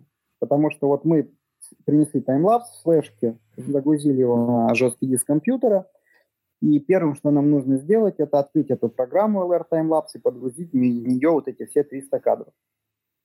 В этой программе мы выбираем ключевые кадры нашего вот этого таймлапса, да, вот этой папочки, в которой все эти 300 кадров хранятся. И потом из этой программы мы можем попасть в Lightroom. Э, LR Timelapse сохраняет параметры, которые вы в ней делаете, в метаданные файла а Lightroom может подтягивать метаданные файлы. То есть, например, вы в LR Timelapse выставили ключевые кадры, да, ну, давайте разберем на конкретном примере, да, вы снимаете закат. И сначала, когда у вас солнце есть в кадре, у вас баланс белого теплый, а когда солнце ушло за горизонт, у вас баланс белого становится холодным, правильно? Ведь меняется же, да. не изменилось. Вот. И нам нужно сделать, а, и если мы соберем это в итоговом видео, то видео будет желтое, а потом синее. Ну, я буду очень грубо говорить. Угу. Нам нужно выровнять баланс белого. Так вот, мы приходим с этим таймлапсом, выгружаем его в папочку, эту папочку подгружаем в LR таймлапс и выбираем два ключевых кадра, первый и последний, и нажимаем там «Сохранить метаданные». Открываем Lightroom, и там есть, либо можно отдельно подгрузить эти файлы с папкой с этого таймлапса, ну, в обычную библиотеку Lightroom, либо там в LR таймлапсе есть возможность сразу их подгрузить в Lightroom, там она там этим алгоритмом подтянет. У вас в Lightroom открывается как бы весь этот, вся эта, все эти 300 кадров. Нажимаете «Обновить метаданные», и там снизу, где в библиотеке фильтр, уже есть будут такие эти пункты, типа LR Timelapse Keyframes, да, ключевые кадры. Выбираете эти, этот параметр сортировки, и он показывает те ключевые кадры, которые вы отметили в этой программе. Это был первый и последний. То есть теплый да? и холодный. Да-да-да. Вы устанавливаете баланс белого, чтобы он вас устраивал, да, чтобы он и на первом, и на последнем кадре был максимально одинаковый. И в Lightroom нажимаете «Сохранить метаданные». Угу. Обратно возвращаете программку, обновляете метаданные, которые вы сохранили в Lightroom, да, LR Timelapse эти метаданные обновляет, и вы можете нажать, нажать там кнопочку «Просчет», и она из, сама просчитает от первого до последнего кадра, какие изменения вы сделали и какие изменения ей нужно внести по балансу белого, чтобы все эти кадры плавно э, ну, меняли баланс белого. Ага, тот... Первый плавно перешел во второй. Да, да, да, да, да, да, да. Потому что вручную вы же этого сделать не можете. Ну, конечно, можно сесть и заморочиться и там, да, на 1% баланс белого двигать в каждом кадре. Но это же можно сделать автоматически благодаря этой программе. Это uh-huh. как пример. Вот. И эта программа, за счет того, что она работает с метаданными и напрямую с Lightroom, можно просчитать вообще любые изменения, которые вы будете делать своих, со своими кадрами в Lightroom. Там же можно и вкладки Basic поработать, да, с коррекцией всего, и там даже с цветами HSL можно тоже все подправить, да, сделать ключевые кадры, чтобы там что-то изменялось, как нужно все это сделать, а на все это просчитать плавно. Вот. Uh-huh. На YouTube есть э, мануалы, они, конечно, не идеальные, но посмотрев 2-3 раза ну, два-три разных мануала на русском языке, можно еще что-то подсмотреть на английском с переводом и попробовать, да, что-то сделать, то разобраться, в принципе, в ней несложно. Там очень хороший интерфейс, э, который понятный. Вот, просто надо посидеть и вдумчиво разобраться. И это уже как бы будет хорошим базисом для того, чтобы что-то делать дальше. Потому что данная программа она позволяет сделать, по сути, цветокоррекцию правильную, да, за счет того, что она работает с Lightroom. И убрать все неточности, которые у вас могут быть. Это как изменение баланса белого, скачки по яркости, да, всеми фликер тоже здесь можно исправить. Вот. И потом даже из этой программы напрямую можно сделать э, либо рендер видео, либо сохранить просто файлы JPEG, которые потом можно отдать заказчику, либо просто хранить обработанные JPEG, чтобы потом сделать видео. Угу. А, слушай, ну, получается, это же Alert Time Labs, э, вот как ты привел пример с балансом белым, она работает со всеми параметрами, которые доступны в Lightroom. Например, если э, тени, условно тени, вот в начале закат, когда еще солнце светит, а, меня удовлетворяет, что они там определенной глубины, то когда становится темнее, они у меня уходят в условный недосвет, я их потихоньку вытягиваю. Если в начале у меня тени были 0, а в конце, ну, на первом ключевом кадре тени у меня были в нуле, а в конце я их потянул до плюс 20, то как раз LR Timelapse берет и вот на все промежуточные кадры между вот этими двумя ключевыми кадрами а, их изменяет так, чтобы они постепенно, плавно перешли от нуля до вот тех самых плюс 20. И так, в принципе, со всеми параметрами происходит. Да, да, все верно. Ну, вообще классно. Ну, для, для лентяев программа на самом деле. Потому что иначе это бы пришлось делать вручную. Да, вручную там глаз может обмануть. Ну, второй вариант, как это, например, да, там я делал в начале, как много кто делает, есть же различные плагины для монтажных программ. Я, например, работаю в After Effects и в Adobe Premiere. Я вот все-таки никак не перейду на Final Cut или, например, на DaVinci, хотя давно уже надо и пора. Тот же DaVinci, многие киношники используют все это. Вот, да. Но, например, если мы будем говорить про адобовские продукты, да, есть же различные плагины, например, они называются либо Deflicker, либо Flicker Fixit, это чтобы править э, мерцание, да, вот этот таймлапс, который бывает, особенно если на зеркальной камере снимать. Потом э, есть э, плагины, которые баланс белого выравнивают, потому что у видеографов тоже такие проблемы есть. Вот, да, там все это есть. Просто надо поискать, посмотреть, установить себе этот софт э, дополнительно к программе, в которой вы работаете. Но все-таки LR Timelapse, э, на мой взгляд, работает гораздо лучше, чем эти плагины. Ну, ну, кроме того прочего, я так понимаю, что тебе сначала нужно срендерить видео, а потом уже ты э, сможешь в монтажке полноценно использовать те или иные плагины. Не, ну если у тебя мощный компьютер, ты спокойно можешь эти плагины... Ты же, когда открываешь, например, Adobe Premiere, ты выбираешь импорт файл, и, и он тебе открывает папку, например, в которой у тебя хранится таймлапс и ты можешь внизу поставить галочку, чтобы он из этих фотографий сразу тебе скинул на таймлайн видео готовое. И у тебя а, на ну, таймлайне будет... секвенцию собрал, да. Он тебе сразу собирает секвенцию, на эту секвенцию ты просто накидываешь э, плагин. То есть не надо для, делать отдельно рендер для этого. Главное, чтобы у тебя компьютер это смог все схавать. потому что, естественно, секвенция, из, из, ну, чистая секвенция с таймлапс папки с накинутым, э, допустим, плагином, она будет больше весить для программы, чем если бы ты просто уже закинул готовое видео. Угу. Хорошо. Какие-нибудь э, альтернативы, кроме LR Labs, вообще существуют в мире на текущий момент? Ну, наверное, самые простые способы это вот э, либо LR Timelapse, либо плагины во время монтажа. А другие альтернативные способы, смотря о чем мы говорим.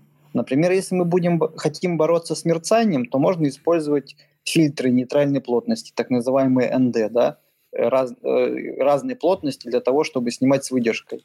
За счет того, что мы будем контролировать выдержку вручную, и свет будет накапливаться на матрицу да, в кадрах, то мерцание будет тоже сведено к минимуму, потому что мерцание у нас получается из-за чего? Из-за того, что диафрагма там что-то плохо прикрылась, либо фотоаппарат неправильно там рассчитал э, выдержку, экспозицию, да, там меньше поставил выдержку или больше. Это доли секунды, но на итоговом таймлапсе мы этот скачок видим либо темнее, либо светлее, да, там.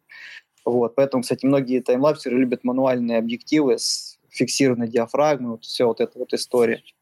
Вот. А за счет того, что ты снимаешь с ND-фильтром, ты можешь в ручном параметре всегда как бы получать прогнозируемый результат, насколько это возможно. Как в ночной фотографии, ой, в ночном таймлапсе. В ночном таймлапсе же нет фликеров и ничего такого, потому что там у тебя всегда прогнозируемый результат по свету за счет выдержки. А э, я правильно понимаю, что вот этот вот э, фликер получается, если у тебя что-то в приоритете стоит, ну, допустим, а, диафрагма, выдержка подбирается камерой, и в какой-то момент камера просто подумала, что вот я сейчас снимал на одной, не знаю, там, 60-й, а тут что-то как вроде стало посветлее, я сниму-ка на а, одной 70-й. И у тебя получается в одном кадре провал по яркости всего кадра. Из-за этого же получается? Ну, из-за этого, но есть же фликер, который ты не сможешь э, предотвратить. Например, когда ты снимаешь э, в режиме приоритета и закат проходит, становится темнее, камера вынуждена через какое-то время увеличивать выдержку, да, чтобы сделать кадр более светлым. И вот эти ступенчатые такие скачки, они будут видны, их нужно, скажем а, так, сгладить максимально. Это план, пример. Или, например, ты снимаешь поле с кучевыми облаками и, и эти облака, они то открывают солнце, то закрывают. У тебя тоже будет мерцание идти. Угу. Понятно. Да, тут, конечно, лучше мануальчик для э, подстраховочки. О, да, да. Вот. Просто этот, э, имея какой-то опыт да, в съемке, ты уже просто понимаешь, какой у тебя будет результат, что у тебя будет на выходе, и как ты его можешь нивелировать какой-то или иной степени. Потому что, я же говорю, можно те же плагины с наложением в After Effects, я думаю, что такой плагин есть и в других э, монтажках, просто я как бы автором пользуюсь, то спокойно он будет это делать наложение кадров, и все это будет плавненько. Угу. А, слушай, а вообще а, есть э, какие-то обучение, или ты, может, обучаешь людей э, съемки таймлапса, потому что, ну, фотографии это вообще принято, да, если ты не хочешь сам наступать на какие-то грабли, то сходи, поучись, э, и тебе, во-первых, покажут эти грабли, а во-вторых, э, покажут, как через них переступать, не наступив и не ударив себя по лбу. А в таймлапсе такой довольно узкой специализации. Есть вообще какие-нибудь курсы, обучения, или там это удел исключительно самостоятельного изучения? Ну, кроме, я имею в виду, э, ютубчика и со всяких видео на нем.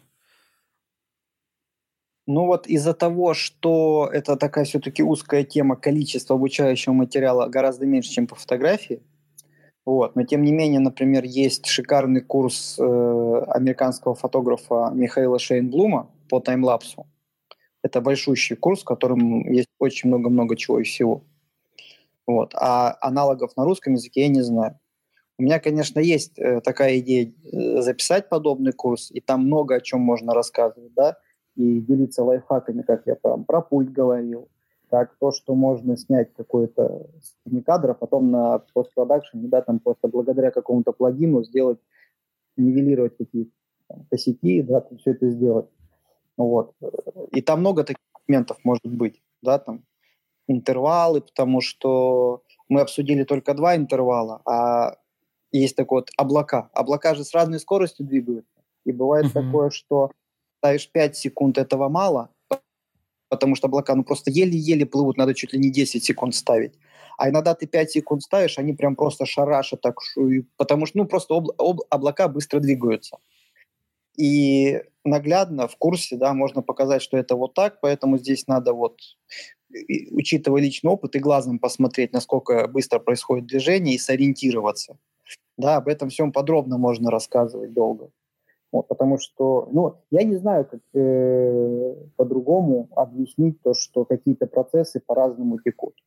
Ну, опять-таки, да, многие люди не всегда замечают, особенно которые далеки от фотографии, какие бывают красивые закаты, что небо иногда бывает там либо ярко-оранжевое, либо ярко-розовое, да, они потом, когда это увидят, э, из офиса выйдут, на телефон сфотографируют, вы видели, вы видели, а на самом-то деле таких закатов много.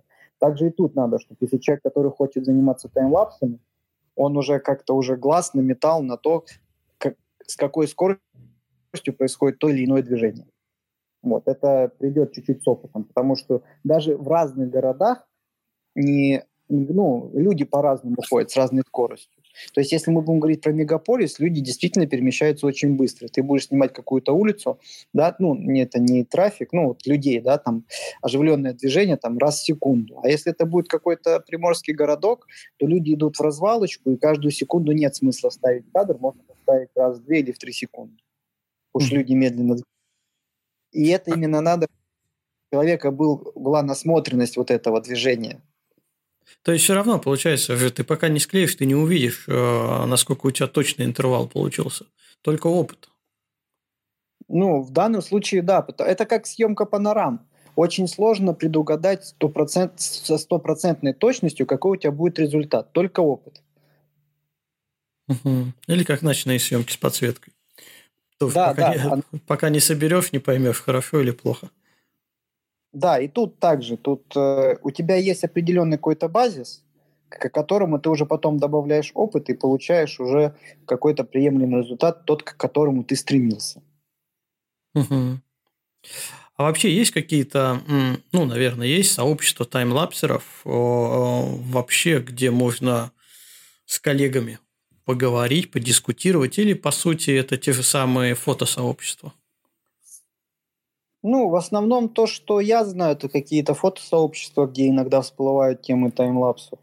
Какие-то узкоспециализированные сообщества, даже те, которые бы публиковали просто видео красивые таймлапсов, да, и их почти нет. Есть там, даже если мы там сегодня будем пользоваться ВКонтакте и посмотрим, э, загуглим, ну, в поиске ВКонтакте в объем таймлапс там э, группы какие-то, сообщества, там найдется несколько сообществ, в которых публикуются видео раз в полгода в лучшем случае. А, ну, очень... ну, наверное, и контента не так, чтобы, ну, особенно если справ... Э, сравнивать с фотографией, да. которую можно хоть на телефон сделать, контент это там таймлапс, он на порядок меньше. Да, мы вот на прошедшем кемпе на Эльтоне с Вадимом Щербаковым обсуждали как раз-таки таймлапс тематику таймлапсеров – и несмотря на то, что да, мы там до этого момента не были лично знакомы, и мы не общались на эту тему, мы буквально э, во время разговора перечислили несколько имен. Он говорит, посмотри того-то, посмотри того-то. Я говорю, да, я этого видел, этого видел. Он говорит, ну тогда ну все. То есть там даже в рамках мира, да, таймлапсеров, которые действительно снимают, так сказать, годный контент, их очень единицы просто. Поэтому что говорить о такой стране, например, как Россия, которая страна большая, но у нас все-таки фотографов э, гораздо больше, чем каких-то узкоспециализированных таких вещей, как таймлапсеры, например. Угу. Это вот у нас было, был подкаст про подводную фотографию. И когда я к нему готовился, вычитал такую фразу среди подводников, что если взять а, а, всех лучших топовых свадебных фотографов хотя бы Санкт-Петербурга, то их все равно будет больше, чем подводных фотографов во всем мире. А теперь я понимаю, что вот эту историю можно еще усугубить, если говорить про таймлапсеров. Э, взять еще более узкую тему, и таймлапсеров э, в мировом масштабе будет все равно меньше, чем каких-нибудь других фотографов. А подводный таймлапсер вообще один, да? И он сейчас у нас в эфире.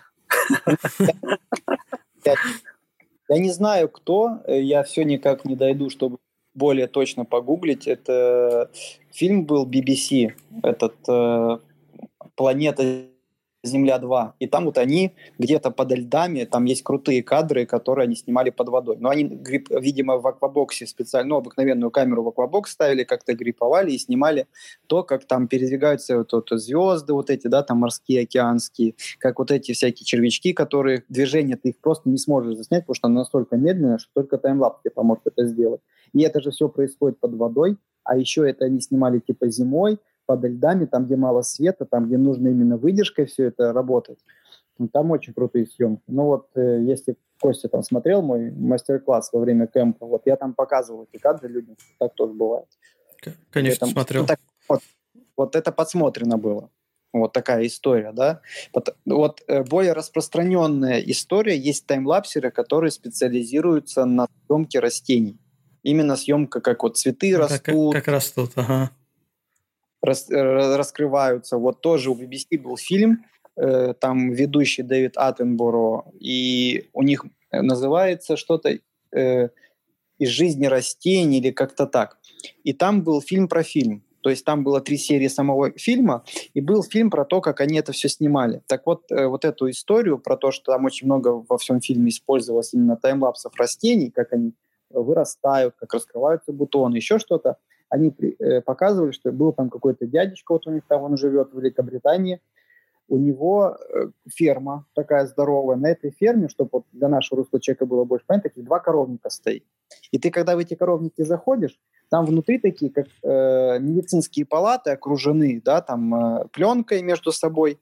И вот просто куча этих маленьких таких, да, палаточек в этом коровнике стоит. И вот в каждой вот этой палаточке снимается какой-то определенный вид цветка там стоит определенный свет постоянный, чтобы ничего не менялось с точки зрения освещения, да, стоят вот эти камеры, подключенные к сети, ко всему, чтобы они не сели и, не дай бог, не сняли. И там уже в каждой палатке по-своему растет тот или иной цветок. Сразу вот тут заходишь в этот коровник, а у тебя там 50 планов снимается. Вот, это меня, конечно, в свое время очень удивило. А, а еще это мне нравится... инкубатор.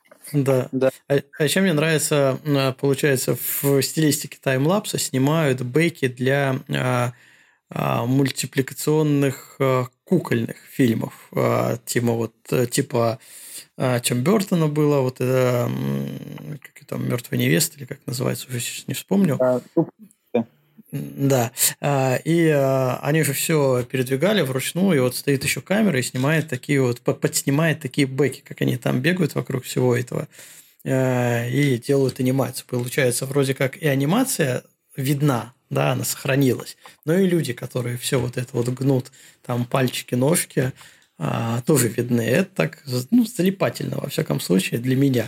Я, честно, подсаживаюсь, когда попадаются такие видосики. Не ты один. Да. А, слушай, а где вообще показывать себя как таймлапсера? Что это? Ну, видео, если... видео платформы, наверное, в основном. YouTube, Vimeo, где больше котируется? Все, больше ничего нет. Так же, как и для любого видеографа, который делает э, какой-то свой авторский контент, опять-таки, да, так же, как и наш общий знакомый Вадим Щербаков, он же представлен на Vimeo больше. Ну, да. Ну, вот YouTube. И с таймлапсерами такая же история совершенно.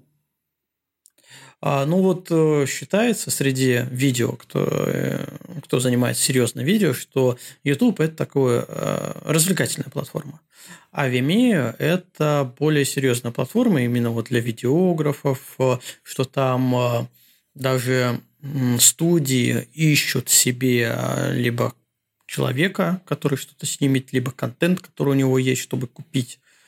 А, вот если все это спроецировать на таймлапс, похожая ситуация? Или в принципе без разницы? Либо ты, тебя уже взяли, и ты для кого-то снимаешь, а, либо ты просто выкладываешь свое удовольствие. Нет, я думаю, все равно же ты держишь какое-то свое портфолио в целях э, поиска, да, там новых заказчиков, Э, новых каких-то интересных проектов. Поэтому я думаю, история очень похожа. Это просто, как бы я там рассказ не закончил тем, что мне просто повезло, да, найти Сергея Дебежева, то, что он меня нашел, все это. И я вот попал в их продакшн, и то, что мы сняли такой классный проект, который привлекает внимание и дает мне в этой сфере новую работу, да. Вот. Но это история, наверное, одна на миллион. Потому что большинство других там снимает что-то попроще и совершенно другие вещи. Угу. Не, не для... Потому что, опять-таки, да, если мы возьмем какие-то перебивки в сериалах или в каких-то фильмах, это все равно, грубо говоря, один-два плана, да? А так, что ты целый год ездишь, ты снимаешь там по 500 планов для фильма, из них ты точно понимаешь, что 200 планов войдет, это совершенно другая история. Это именно история, то, что мне повезло. То есть, получается, по сути, если говорить о коммерческой составляющей таймлапса, проще, ну, во всяком случае, проще, либо, если не повезло, это футажи, да, на продажу. Да. Какие-то да. А, равномерные одиночные планы, которые люди могут просто, ну, люди, там, студии, продакшены могут купить для своих нужд. А вот если повезет и тебя пригласят в фильм, это как бы уже другой уровень, потому что ты полноценно работаешь, ну, полноценно участвуешь в команде по созданию какого-то цельного произведения. Да, ты совершенно прав. Да. Вот. Это... Если ты снимаешь отдельно футажи, это вот чисто стоковая история. Угу. То есть такой видеосток таймлапса. Ну, да, да, да. Потому что нужны и видео, и видео же нужны на стоках, и таймлапсы. Другой вопрос, что, например, снять э, городской таймлапс для стока очень сложно, потому что уже есть очень много ограничений в контексте э, авторских прав и рекламы того, что да, тебе в кадр попадает. И если ты, например, на фотографии можешь снять панораму города и потом заретушировать вывески рекламные, то в таймлапсе заретушировать э, одинаково круто 300 фоток будет очень сложно – то уже тут э, процесс э, ретуши переходит конкретно видео, да, там же на видео тоже можно ретушировать, вырезать, там всякие моменты делать, как этот Mocha называется плагин, Mocha App, да, который позволяет там все это убирать, но это все равно сложности. И костыли в какой-то степени. Поэтому надо искать такие какие-то прям решения простые, которые вот избавить тебя от этого геморроя, Угу.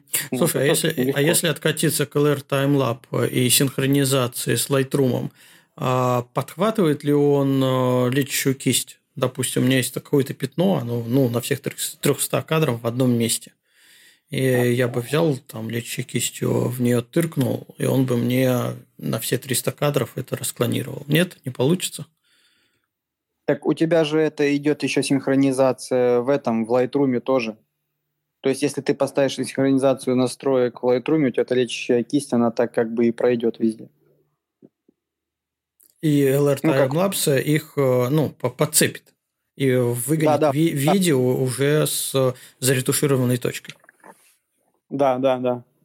А, вот. Другой ну, вопрос. Хаотично. То есть, например, если у тебя пылинка на матрице, да, это одна история. То есть ты, например, поставил заплатку, ну, условно, да, и у тебя эта же пылинка, она двигаться не будет.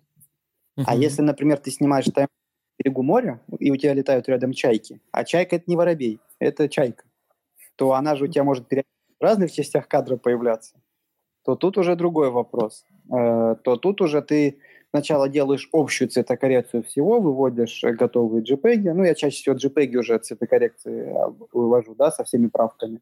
И потом я отсматриваю все эти 300 кадров на наличие каких-то птичек и вручную их ретачу в фотошопе. Почему? Потому что, например, у тебя идет движение облаков, и у тебя где-то на облаках точечка от э, пыли.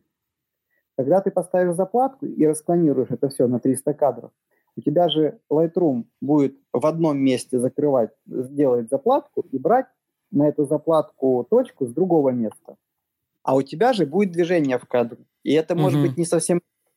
И вот у тебя может вот это движение, которое откуда берется э, кусочек фотографии на заплатку, оно будет клонироваться и будет... Э, я затрудняюсь ответить словами, как это, но, в общем, это будет палиться. Потому что у тебя ненужный кусок будет двигаться в другой части кадра. Да, Потому что, например, да. на фотографии-то ты, у тебя все статично, ты замазал и все а во время клонирования по итогу движения у тебя все это будет как бы копироваться туда, куда не надо. Да, тут согласен, придется помучиться. Я, кстати, вот, видел, поэтому... видел один таймлапс, ну так, в Ютубе, как неудач, неудавшийся таймлапс, когда на протяжении там всей съемки муха медленно переползала из одного края, ну, прям по объективу в другой.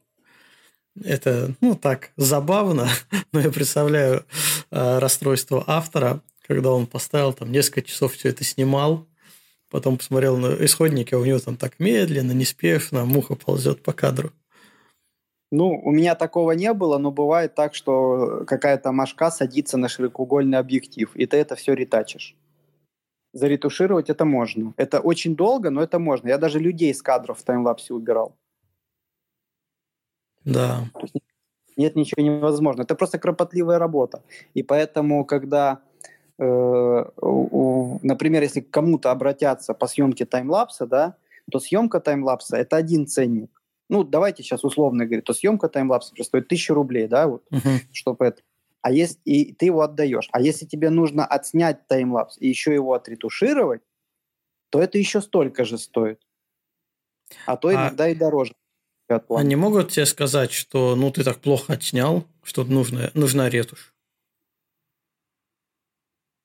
Ну, просто тут изначально нужно, как говорится, на берегу договариваться о том, о техническом задании. Потому что, э, например, э, ты отснял нормально, но у тебя в кадре где-то влезли люди, которых надо заретушировать, да, там на 10, на 10, на 20 кадрах.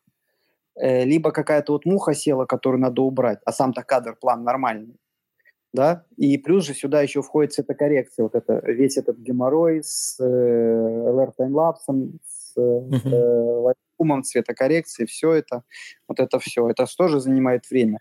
Даже просто если тебе нужно потом отдать цветокорректированный таймлапс уже с цветокоррекцией совсем, у тебя просто момент рендеринга тоже, что там в зависимости от компьютера от 20 до 40 минут будет рендериться 4К таймлапс. Это же тоже время. То есть ты, грубо говоря, за рабочий день, если мы считаем 8 часов, сможешь нормально сделать, подготовить только одну секвенцию, один футаж. Угу. Ну, это а, действительно... а, а, а нет смысла еще тогда разбивать, допустим, вот съемка это один ценник, ну, там тысяча рублей, цветокоррекция это второй ценник, а если понадобится ретушь, то это еще вот такой ценник. Ну, я, лично я не разбиваю. Я просто плюс сто процентов накидываю. Съемка это один ценник, ретушь другой. Вот. А вообще, э, если это так, коротенько, понятно, что финансовые вопросы, они такие уникальные. А имеет смысл э, еще вкладывать, ну, когда ты договариваешься о съемке, вот именно заказной, не просто тебя покупают, а заказывают какую-то съемку, а, ну, к примеру, транспортные расходы. Потому что многие фотографы, коммерческие фотографы, учитывают еще необходимость добраться до каких-то локаций. Даже если они ну, в ореоле обитания. То есть, грубо говоря, тебе нужно сесть на машину, отъехать два часа и там снимать. Но это все равно, это время, это бензин, это машина, это амортизация.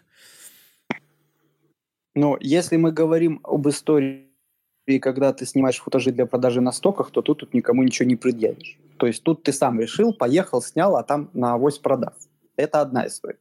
Если mm. ты договариваешься с какими-то коммерческими съемками, когда у тебя есть конкретный заказчик, то это всегда стоит включать, потому что это все равно затраты какие. И, ну, у меня помимо этих затрат, я же, поскольку вот э, я снимаю с продакшенами, то у нас же еще проживание, питание, помимо транспортных расходов. Это все входит там в мой райдер, так называемый. То есть я сразу говорю, что на питание столько вы должны выделить, снять жилье, все это там, и там есть много моментов, нюансов, которые нужно регулировать, и все это происходит за счет заказчика. Потому что у таймлапсов есть такая специфика, что вот мы сейчас, например, жестко попали в Севастополь. Мы в Севастополь планировали приехать на три дня, снимаем здесь уже шестой день. У нас есть обязательные планы со звездами, и только вчера была первая ясная ночь, которую можно было снять. А, соответственно, а эти планы, ну, кровь из носу нужны. И ездить в Севастополь, да, там через весь Крым, например, потому что мы еще в Феодосии снимаем, это гораздо дороже будет и сложнее с точки зрения сил, чем здесь снимать жилье. И об этом сразу, например, заказчикам нужно договариваться, что таймлапс – это очень специфические съемки, которые может просто не получить. Ты пришел на съемку, у тебя вроде хороший прогноз, у тебя вот закат даже должен случиться, и должно светануть и получиться хороший кадр, а вот что-то там еще облако затянуло, у тебя не светануло, у тебя получилась плохая картинка А, например, по техническому заданию там луч солнца должен был попасть, например, на вахту центр. А у тебя луч солнца не попал. Вот эти э, все стекляшки не подсветились, грубо говоря, да, там. И как, или какой-то специфический план, что вот солнце должно быть именно там. Вот мы когда Крымский мост снимали, солнце должно было зайти в арки Крымского моста. Снимали три дня. Потому что на 600 миллиметров, сам понимаете, там метр левее, метр правее, солнце уже сходит не там. Вот, и тоже ловили. Вот. Но тут надо отталкиваться от технического задания, и во время его прописывания надо, чтобы заказчик действительно понимал, что таймлапс — это специфический уровень, ну, не уровень, а вид съемки. Потому что люди, бывает, недопонимают. А бывало такое, что заказчик говорит, так же, как и... а, типа, ну и ладно, и так сойдет, я возьму. Ой, это классическая история.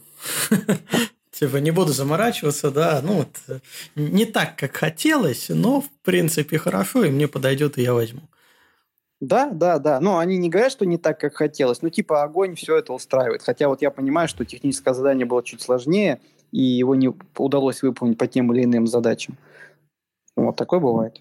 Хорошо, а обратная ситуация, когда они нет настаивают, прям нет, я вот по-другому хотел. И на чьи плечи было... это ложится? Финансы. Не было такого. Не было такого пока еще. Mm-hmm. Не, не, такого опыта.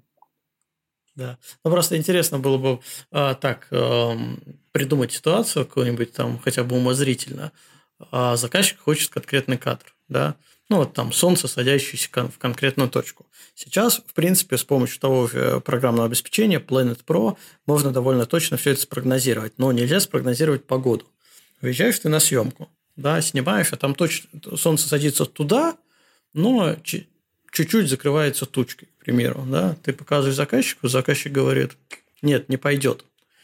Но этот его ответ подразумевает, что ты как минимум остаешься на сутки, если погода есть, да, у тебя на сутки остается проживать, ну, то есть это финансовые затраты для заказчика. Ты же не будешь говорить, ну, слушай, да, с погодой не повезло, но я готов за свой счет это все переснять. Ты скажешь, окей, вам не нравится, давайте продлевайте мне проживание, питание, а, рабочий день, и я еще раз это сниму. Вот насколько заказчики, в принципе, готовы идти на реализацию каких-то своих задумок, ну, хотя, судя по тому, что у тебя не было опыта, наверное, они не готовы на такие затраты дополнительные. У меня есть другой опыт, где а. я готов то есть, например, говорят, что у нас есть, так, нам нужно снять, вот как ты говоришь, какой-то план, да, вот, чтобы солнышко садилось туда-то. И я спрашиваю, какой у вас бюджет? Потому что я уже понимаю, что, э, ну, я как таймлапс, я же понимаю, что может не светануть или погода испортится. А этот план, например, им очень нужен. И у нас нет возможности, например, снимать его 3-4 раза. То надо понимать, какой есть бюджет на этот план. Чтобы понимать тогда, ага, может тогда стоит э, переночевать в машине с палаткой, но удовлетворить заказчика. Потому что, например, тебе еще для него там целый проект снимать, и проще все-таки здесь результат получить, да, как бы и, и удовлетворить свое «я», именно снять результат, который от тебя хотели. Потому что это тоже очень важно. Потому что если будешь снимать то, что никому не нужно, кому-то, значит, не будешь нужен. Как бы. То тут нужен баланс. Потому что, ну, мы часто обсуждаем, и сейчас тоже обсуждали, а какой вообще есть бюджет, чтобы понимать, где мы можем, э, скажем так, э, сделать досъем или пересъем, а где не можем. Это, это нужно все обсуждать именно в начале, потому что очень специфический вид съемки. Так же, как вот часто вот обсуждают, меня сейчас хотели на проект взять и таймлапсером, и, ви- и видео, чтобы я снимал. А не получится. Я ж не смогу поставить, грубо говоря, камеру на таймлапс и рядом снимать какое-то интервью, да, к примеру, потому что если нужны красивые таймлапс-кадры, то я же должен куда-то поехать. А если я должен какие-то видовые общие заявочные планы снимать, это же я должен потратить время, чтобы добраться до локации, подняться на какую-то видовую точку, постоять с камерой, да, там, ну, даже если какой-то коротенький таймлапс, все равно 20 минут занимает, да, чтобы какую-то перебивку сделать, а то и дольше постоять. И в этот момент я никак не смогу быть в другом месте снимать интервью или видео. Это физически невозможно. Угу. Вот. Но если э, иметь какой-то опыт, ну или нарабатывать опыт, нарабатывать же все равно придется и объяснять заказчику, что это вот нужно так, так, а можно сделать так, вот так. То есть, ну, меня всегда учили аргументировать, почему нельзя что-то сделать или так далее. Потому что когда, ты, когда у тебя человек спрашивает, он же спрашивает не потому, что, например, э, там, он хочет сэкономить, грубо говоря. Он может спрашивать, потому что он не знает специфики твоей деятельности. А ты свою специфику знаешь, и ты должен ее объяснить заказчику, чтобы у вас не было недопониманий. И чем, адекват, чем, скажем так, грамотнее и популярнее ты ему объяснишь, тем меньше потом будет вот таких вот историй, что типа, а вот я хотел так, а ты снял так, а ты теперь делать. Поэтому обо всем желательно все это заранее решать, договариваться, и чем больше будет таких переговоров, тем будет больше опыта в этом. А, а вообще видео, как э, бюджеты бьются на конкретные вот э, виды, ну, кадры, да, съемочные части, а, либо в принципе, то есть э, к чему вопрос? Может ли быть так, что, допустим, э, тебе говорят, надо снять, не знаю, 10 таймлапсов, ты снимаешь первый, он прошел вообще за один раз, э, легко, просто. А, ты понимаешь, блин, я вообще тут сэкономил, потому что рассчитывал снимать это два дня, а тут я один вечер снял. Снимаешь второй, да, тоже все легко. Третий, все легко. Четвертый, затык. Ты понимаешь, что я там сэкономил по времени, ну и по деньгам, естественно. А, и здесь вот как раз та ситуация, когда я же профессионал, я должен выдать отличный продукт, ну и плюс надо заказчика порадовать. Я могу здесь потратить не один день, а два дня, потому что вот там я сэкономил. Вообще такое реально а, вот в том производстве, в котором у тебя есть опыт? Ну, такое часто и случается, что ты где-то дольше потратил времени, а где-то меньше. Поэтому, когда э, режиссер звонит и говорит, что нужен на проект таймлапсер или видеограф, например, да, те, кто снимает кино, у них всегда ставка измеряется сменами. Э, смена – это 8 часов, если я не ошибаюсь, или там, ну, есть 8, есть 12, плюс переработки. Вот. Я как таймлапсер, э, возможно, как, как э, фотограф демпингую, да, там как это, у меня смена суток, суток считается, то есть я беру за сутки. То есть, потому что, например, мы снимали офигенный закат, все отлично, да, там, ну, то есть мне дали денег, чтобы я куда-то поехал, в смену входит закат, там все это, еще какие-то там несколько планов, да, и, например, идет гроза, приходит гроза. И что, я не буду снимать грозу? Даже если это не надо заказчику там а, это снять, и потом ты ему показываешь. Ну, чаще всего такие кадры, которые вот надо снимать, они это всегда забираются. Или, например, снимали закат облачный, потом небо растянуло, Млечный Путь вышел из облаков. Такие кадры тоже забирают. Вот. И ты что, не будешь снимать? Будешь снимать. Поэтому проще брать э, за сутки. Угу. И в эти снимать уже сколько получается. Тут главное, чтобы, опять-таки, был симбиоз между тобой и режиссером, чтобы ты понимал, что от тебя хочет режиссер, чтобы ты не снимал планы, которые никому не нужны. То есть нужно быть э, в контакте с режиссером, с продюсером, с другими ребятами, операторами. Да, вот у нас сейчас на проекте два оператора, и я таймлапсер.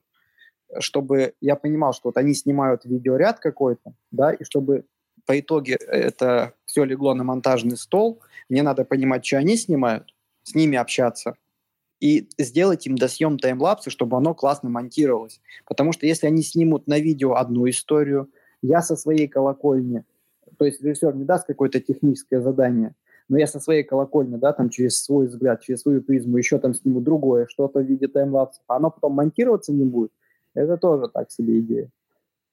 Вот. Угу.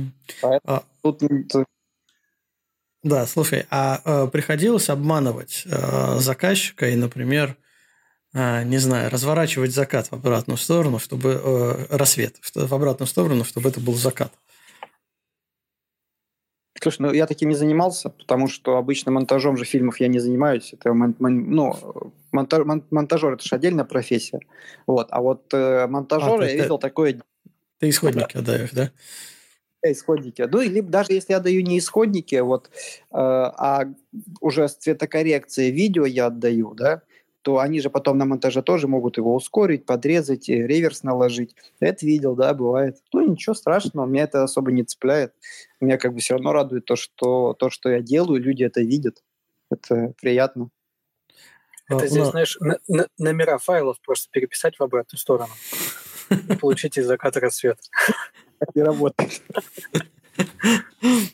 Это у нас вот в плане подкаста есть такой пунктик, о котором хотелось бы поговорить, курьезный случай. Я придумал такой курьезный случай, когда э, тебе поставили задачу снимать э, закат. Закат не случился, но случился рассвет. Ты снял рассвет, сделал видео, развернул обратно, отдал монтажерам, а, а те взяли и фильм еще раз развернули и вставили закат, потому что им нужен был на самом деле закат.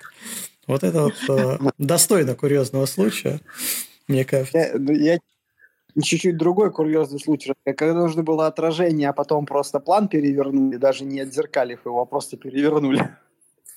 И, и вставили было... фильм? И вставили фильм, да. Да. Ну, Слушай, а, а вообще какие? Это... Давай по курьезным случаям. Были какие-нибудь вообще прям забавные-забавные, нестандартные? Не, прям забавных, нестандартных не было. Ну, каких-то вот э, связанных с производством, там, с этим. Стандартные, ну, такие веселые случаи, когда сидишь где-то в глухом лесу, особенно в Крыму, как правило, летом снимаешь ночью звезды, и, и кто-то выходит там э, ночью с фонариком на горе и, говорят, о, делаете? И в камеру фонариком лезут. Вот такие ба, ситуации как бы бывают. Вот. Ну, такие сплошь рядом. Да, а прям вот что-то такого сверхъестественного, как бы я вот даже не припомню. То ли я просто не обращаю на них внимания и не запоминаю, то ли просто мне везет. Ну, я уже, как вы поняли, везунчик, как бы фартит. Да. А насчет людей с фонариками, вот, э, да, они вообще появляются в интересных местах. А мы как-то с Димой Купрасевичем ночевали на горе Чигет э, напротив Эльбруса для того, чтобы снять Эльбрус ночью. И мы с палаткой сидим, уже полная темнота, а, мы что-то там готовимся перекусить и уже идти камеры снимать э, за полночь. И вдруг откуда-то выходит человек в темноте, в шортах и в майке. И спрашивает, а где здесь выход с горы? Мы такие, ты откуда взялся? Он говорит, да я тут гулял, и что-то как-то темно наступило. Мы говорим, ну, ты понимаешь, что ну, подъемники не работают, ничего не работает, тебе надо там 4 километра вниз просто по тропе идти. У тебя хоть фонарик есть? Он говорит, нет, фонарика нет, и телефон у меня тоже сел. Вот просто такие люди попадаются, а ночью там до минусовой температуры доходит. И вот он куда-то потопал. Ну, судя по всему, дошел. Мы потом вниз спустились на следующий день. МЧС никого не разыскивала. Видать, все-таки дошел. Такой отважный человек. Это не курьезный случай. Вот в прошлом году я с Крымской горы Демержи двоих или троих выводил э, с долины привидений. Ну, как с долины привидений? Они вверху, короче, там заблудились на южной вершине. А один раз квадроцикл вытаскивал из, из кювета. Вот, девушка в кювет слоилась. Вот, такое, да, было. Ну, в общем, да, туристы, они везде. Угу. Хорошо. Ром, а скажи, пожалуйста, а был ли какой-то вот прям совсем бредовый заказ? Что самое забавное тебе пришлось снимать, вот таймлапс сделать? Ну, самое необычное, что я снимал, это еду. Вот и все. вот, остальное все по классике как бы было. Это какие-то, ну, пейзажные виды, это либо архитектура какая-то, либо гиперлапсы там в отелях, еще там что-то иногда там нужно. Вот самое необычное, это вот я снимал в Ялтинском ресторане, называется он там «Доктор Виски», они подавались на звезду Мишлен. И им нужно было в рамках конкурса снять документальное кино минут на 20. И они взяли такую тематику, что они будут рассказывать про императорскую кухню. Ведь в Ялте же и вокруг большое количество дворцов, да, где царская семья была, вот Николай II и так далее. Вот. Они под, вызвали какого-то шеф-повара там в Белоруссии, он подготовил это императорское меню, они сняли очень классный ролик такой, они прям э, не только в ресторане снимали и рассказывали про это, они даже такие как бы, да, натурные съемки делали, как актер в виде императора там на лошади, на охоте, как-то вот там какую-то дичь там ловит, которую потом там готовит, все это. Я снимал, как э, шеф-повар собирает блюдо, да, там на тарелке. Вот. И, естественно, у нас с первого раза это ничего не получалось. Естественно, мы там блюдо собирали, разбирали, и из этих ингредиентов собирали его заново, там, по два, по три раза, потому что э, нужно было, получается, сделать такой объезд вокруг блюда, да, радиальный, таймлапсом, чтобы блюдо оп, и собиралось быстренько. И там э, кто там, либо я неправильно время рассчитал, либо шеф-повар ускорился и очень быстро его собрал, да, там а камера еще не доехала. Вот, что-то не туда налили, а не так он собрал, но он собрал так немножко оно относительно камеры, да, там в другую сторону повернуто. Ну, такое вот было. И позвали снять реально три плана. Там надо было три блюда собрать. Вот. вот. Но я в итоге снял чуть больше. Вот, мы там еще сняли там сервировку такое вот. Вот это такое самое, что необычное приходилось, по крайней мере, снимать.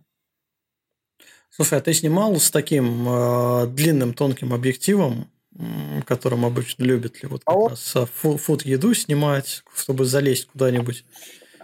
Куда ну вот э, э, таймлапс славовой я не снимал. Видео, да, снимали. Но видео это классическая история, и я был как помощник, как второй оператор. Потому что я часто в наших проектах, ну или в каких-то еще там помогаю. Там, да, если, например, на две камеры надо снять, я могу сделать подсъем.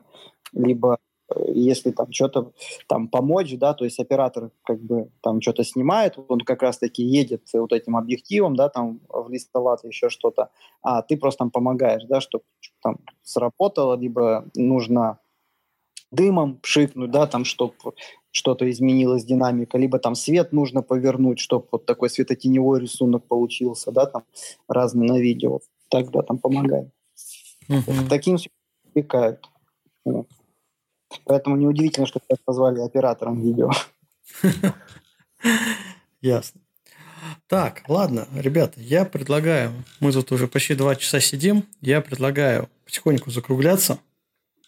А, мы сегодня классно поговорили про таймлапсы. А, Ром, если у тебя будет курс, я вот первый, кто будет его покупать, потому что я люблю интересоваться новым. Не факт, что я это буду применять, но мой ум всегда требует каких-то новых знаний. Поэтому имей в виду, я всегда за, всегда, всегда буду поддерживать такие начинания.